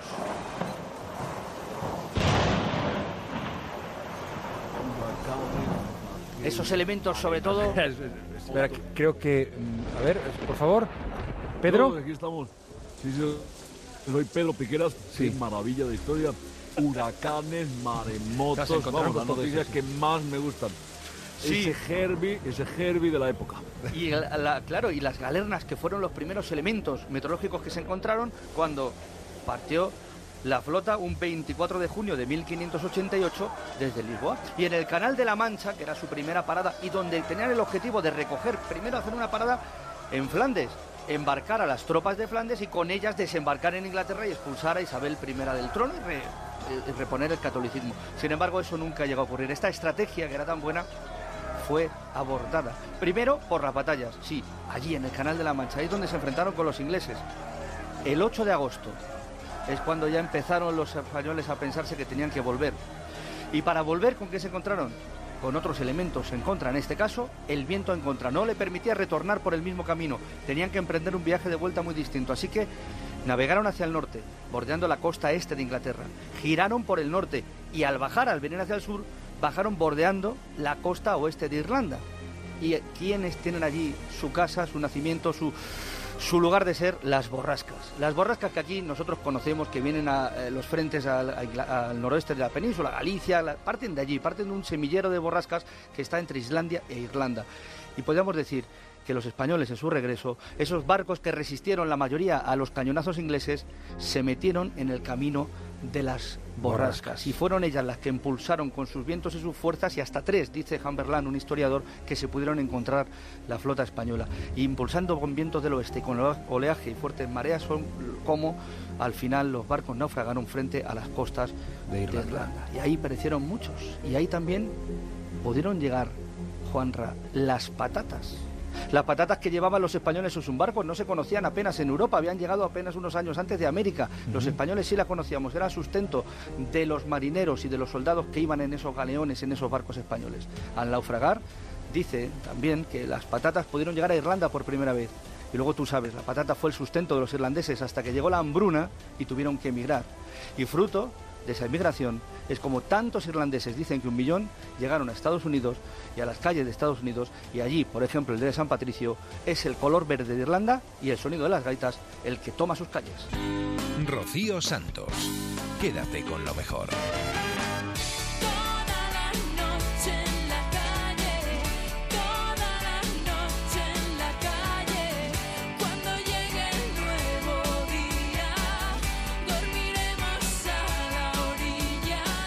Estamos escuchando a Amaral, el grupo zaragozano, porque ellos son los encargados de realizar el primer himno del equipo femenino de fútbol de Zaragoza. El himno lleva por nombre Hijas del Cierzo y ha sido creado para dar fuerza al fútbol y al deporte femenino. Nos lo contaba en Julia en la Onda Eva Amaral.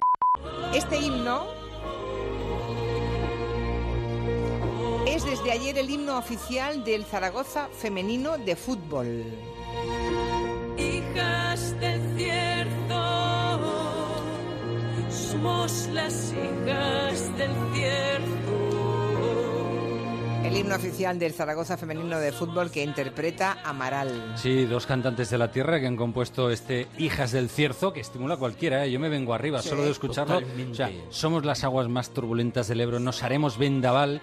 Bueno, y de ahí lo de las hijas de este viento que se fabrica, ¿eh? ahí sale de la fábrica de ahí del Valle del Ebro. Bueno, se ha presentado oficialmente en vísperas del arranque de la Liga Iberdrola, que es la liga de primera de fútbol femenino. Este año nos contaban desde Zaragoza que tienen la sensación de que algo se está moviendo en el fútbol femenino. Ya era hora. Se ofrecen cinco partidos por televisión cada semana. Van a entrar en las quinielas. Rozan casi ya que sean profesionales las mujeres que se dedican a ello, que está muy bien. Y hasta la mejor futbolista de Europa, la holandesa Martens, juega en España, ha fichado por el Barça. Y Barça y Zaragoza jugarán este próximo domingo. Rubén Alcaines, el vicepresidente del Zaragoza, al que le hemos llamado para que nos cuente cómo surge la idea del himno. todos los clubes con los que nos enfrentábamos, o casi todos lo tenían, la verdad es que tiramos muy alto. Vimos una asociación positiva y posible en que nosotros somos el club de fútbol femenino referente en Aragón, peleando, luchando a nivel nacional.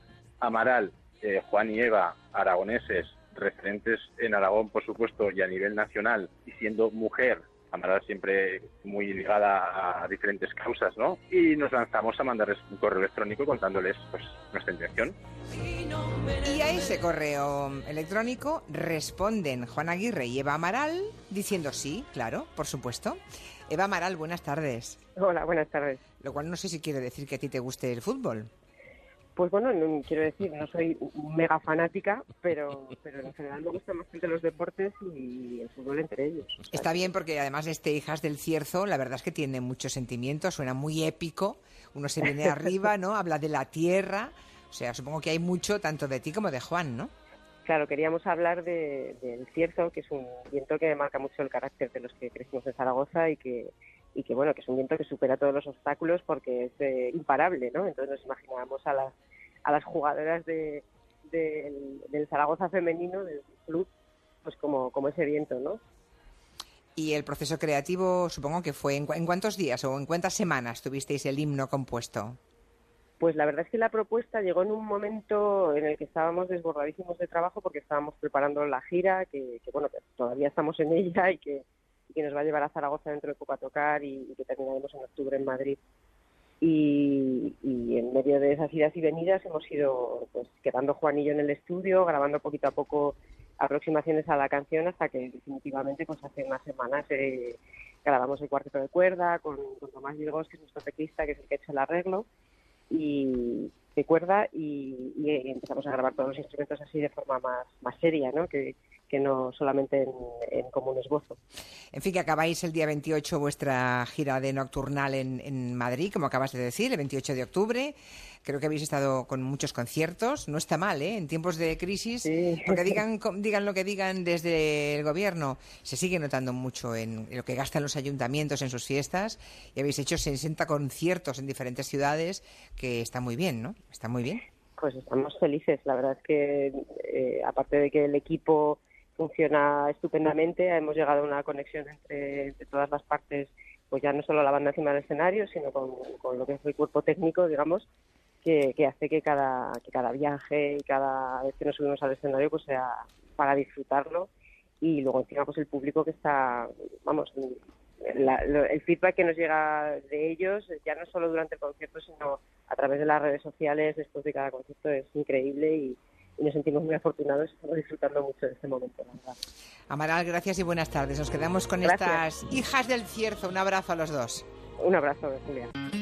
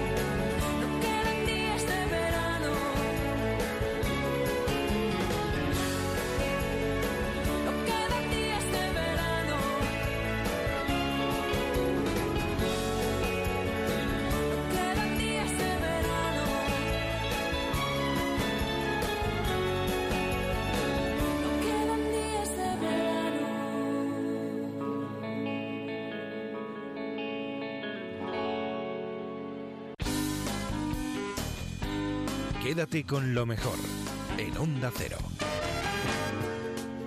Hartas del estigma social sobre la soltería de las mujeres, Mariona Guiu y Ariadna Relea decidieron crear el documental que cuenta la historia de cinco chicas solteras. Ellas nos lo cuentan en Julia en la Onda.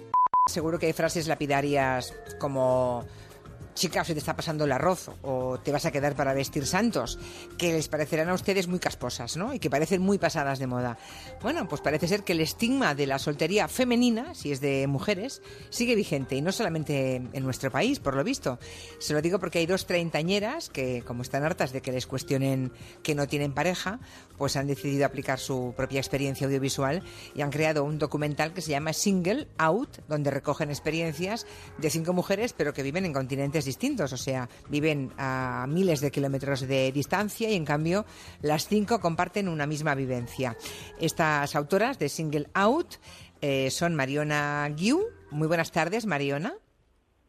Hola, ¿qué tal? Buenas tardes. Que eh, en estos momentos está en Melbourne, en Australia. ¿Qué haces aquí al lado, chica?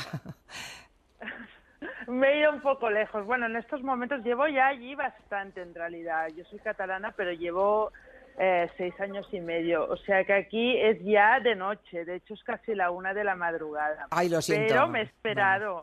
Bueno. No, no, no, no, no, contenta, contenta. Te lo agradezco, Mariona, pero eh, eh, viviendo en Australia no hay forma humana de pillarte en una hora decente, a la hora que tenemos en nuestro Es programa. Es imposible. Bueno, pues... eh, Total. Ariadna, Ariadna Relea es la otra autora de este documental y, bueno, no se quería quedar atrás y dice, bueno, pues si Mariona está en Melbourne, yo me voy a Nepal. Hola, buenas tardes, Ariadna. Hola, buenas tardes, ¿qué tal? Estás en Nepal porque creo que pues asistes a la boda de un amigo, ¿no? Exacto, estoy en medio de la boda de un amigo catalán con una, con una chica de, de Katmandú, Bueno, muy tradicional y divertida. bueno, sí. Qué curioso. Ah, así que a, ti te pillo en mitad de la ceremonia y a Mariona la tenemos despierta hasta a altas horas de la madrugada. Em, es curioso porque ¿cómo surge este documental sobre la soltería en las mujeres? O sea, ¿realmente habéis comprobado en todo el mundo que, en el mundo occidental quiero decir, que las mujeres que no viven en pareja a partir de los 30 mm, siguen siendo estigmatizadas? Ah, nosotros teníamos un, una sospecha, ¿no? O sea, el, punto de partida es, es bastante personal. Nosotros empezamos en 2013, en ese momento eh, yo estaba muy preocupada y luego teníamos pues bastante gente alrededor que estaba en lo mismo y además nos daba un poco, no, nos daba fastidio estar preocupadas por estar preocupadas porque en teoría eso está superado, ¿no?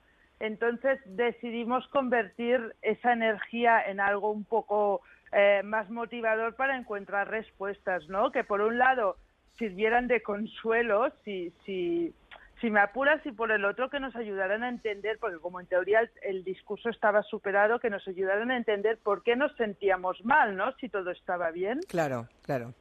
Claro, Eh, mm, se supone que estando una en Australia desde hace ya tiempo, aunque sea circunstancial, lo de Nepal de, de la otra, Mariona y Ariadna, hace tiempo que no coincidís porque ahora creo que el documental ya está en fase de postproducción, ¿no?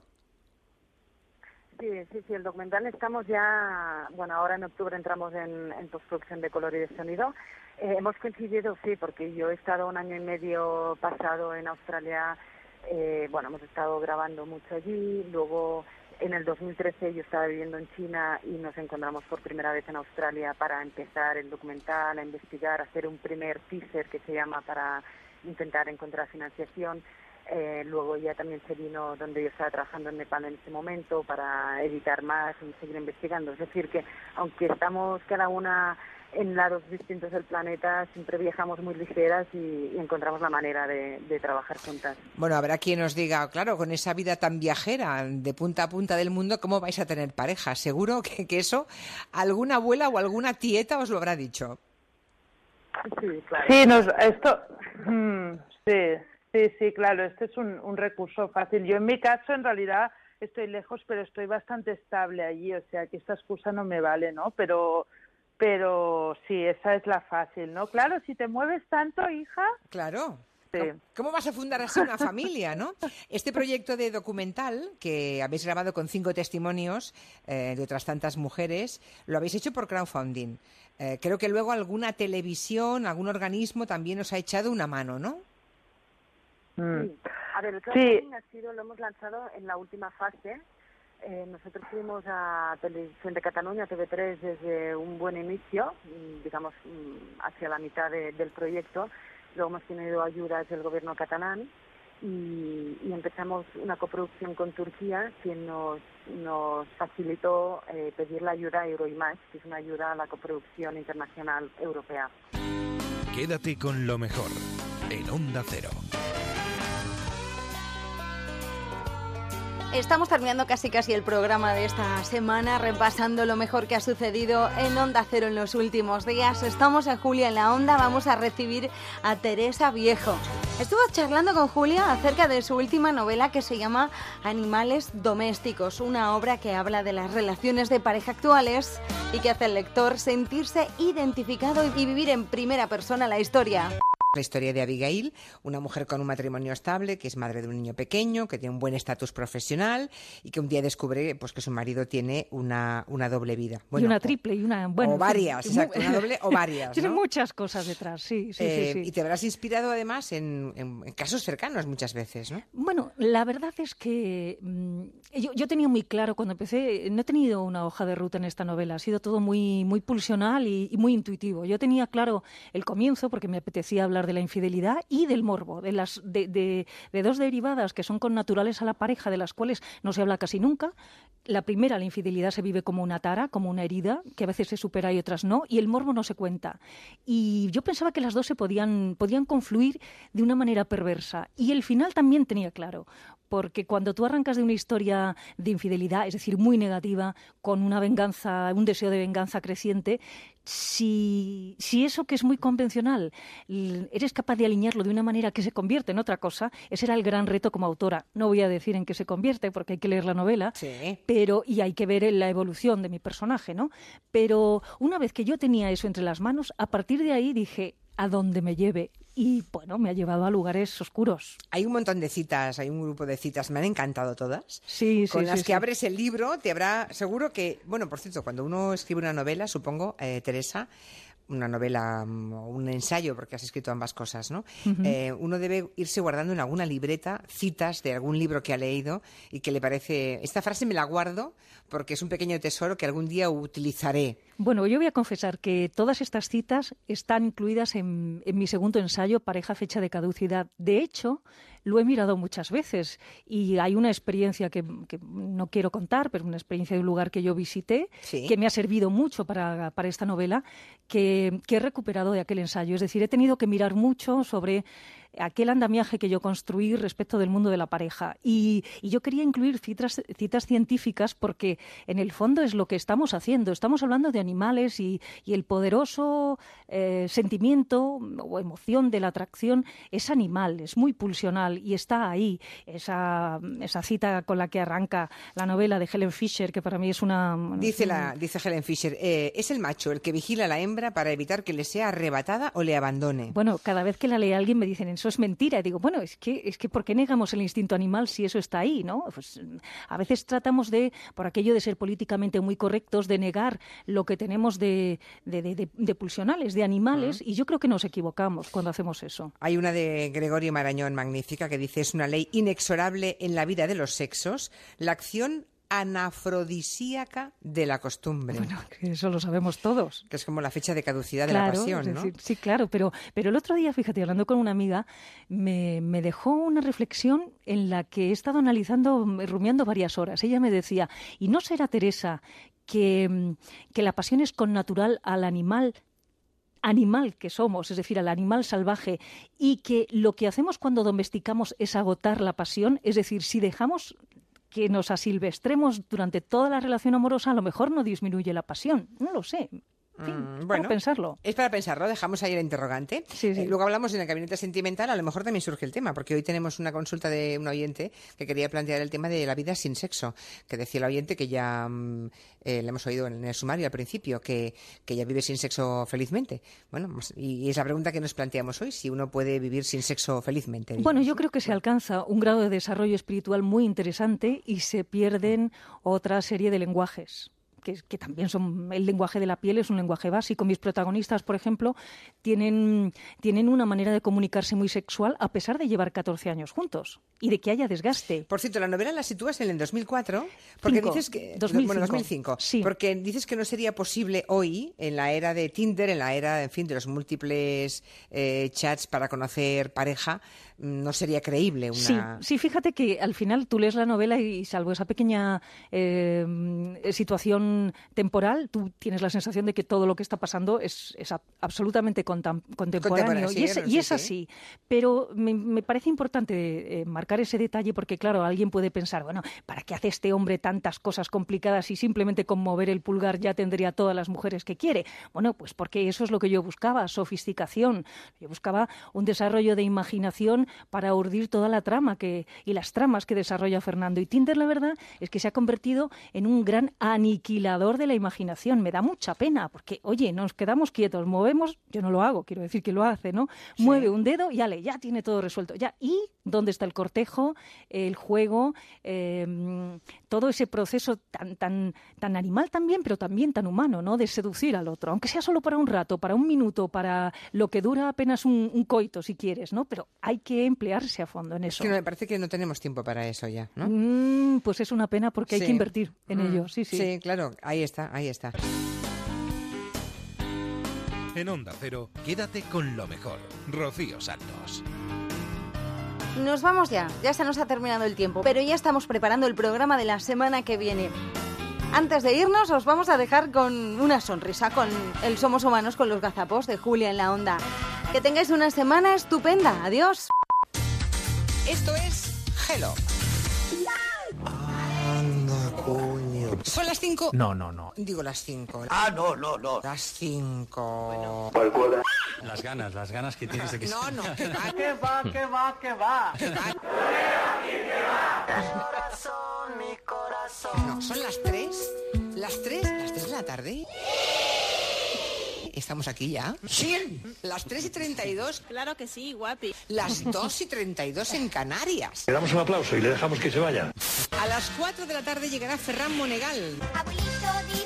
Por fin ha conseguido los minutos extra que reclamaba. ¡Por fin lo conseguí! Intentaremos que no los use para contarnos spoilers Esto es imposible. de Juego de Tronos, como nos confesaba hace un instante un oyente a través de Twitter que decía, Atención. avisad si Monegal habla de Juego de Tronos que me voy. Vete en paz, que yo no te condeno. No, no te vayas. Pobrecico, pobrecico. Que yo intento evitarlo. Permite que me ría. Ja, ja, ja.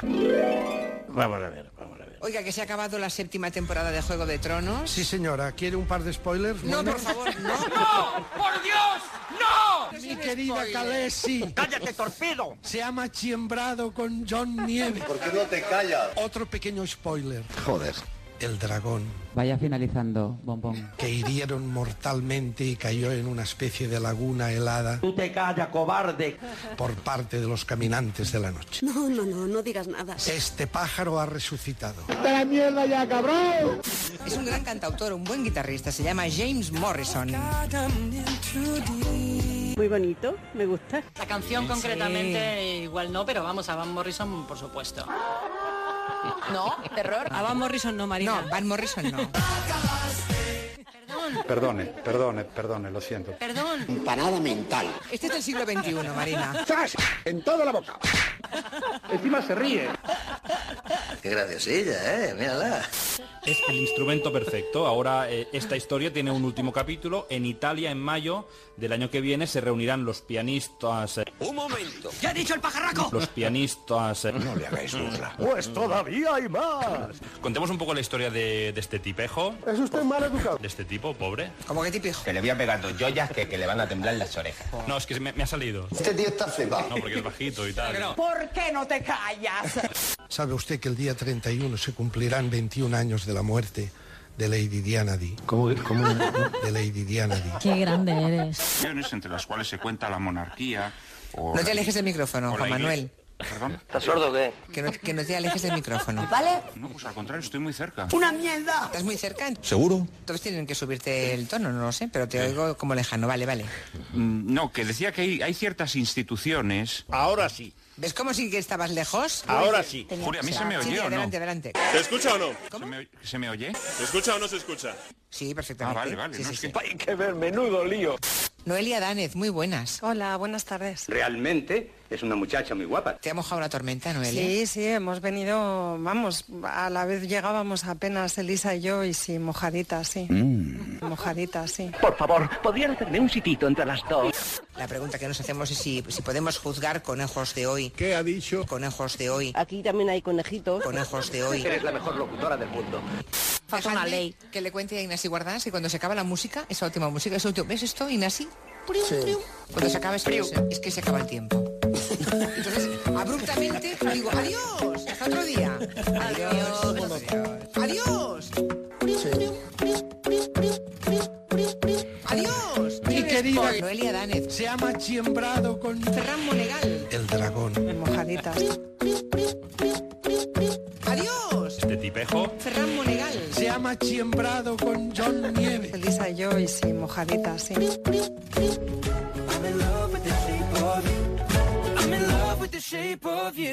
¿Y qué somos? Julia, cara mía, bambina. Quédate con lo mejor en Onda Cero.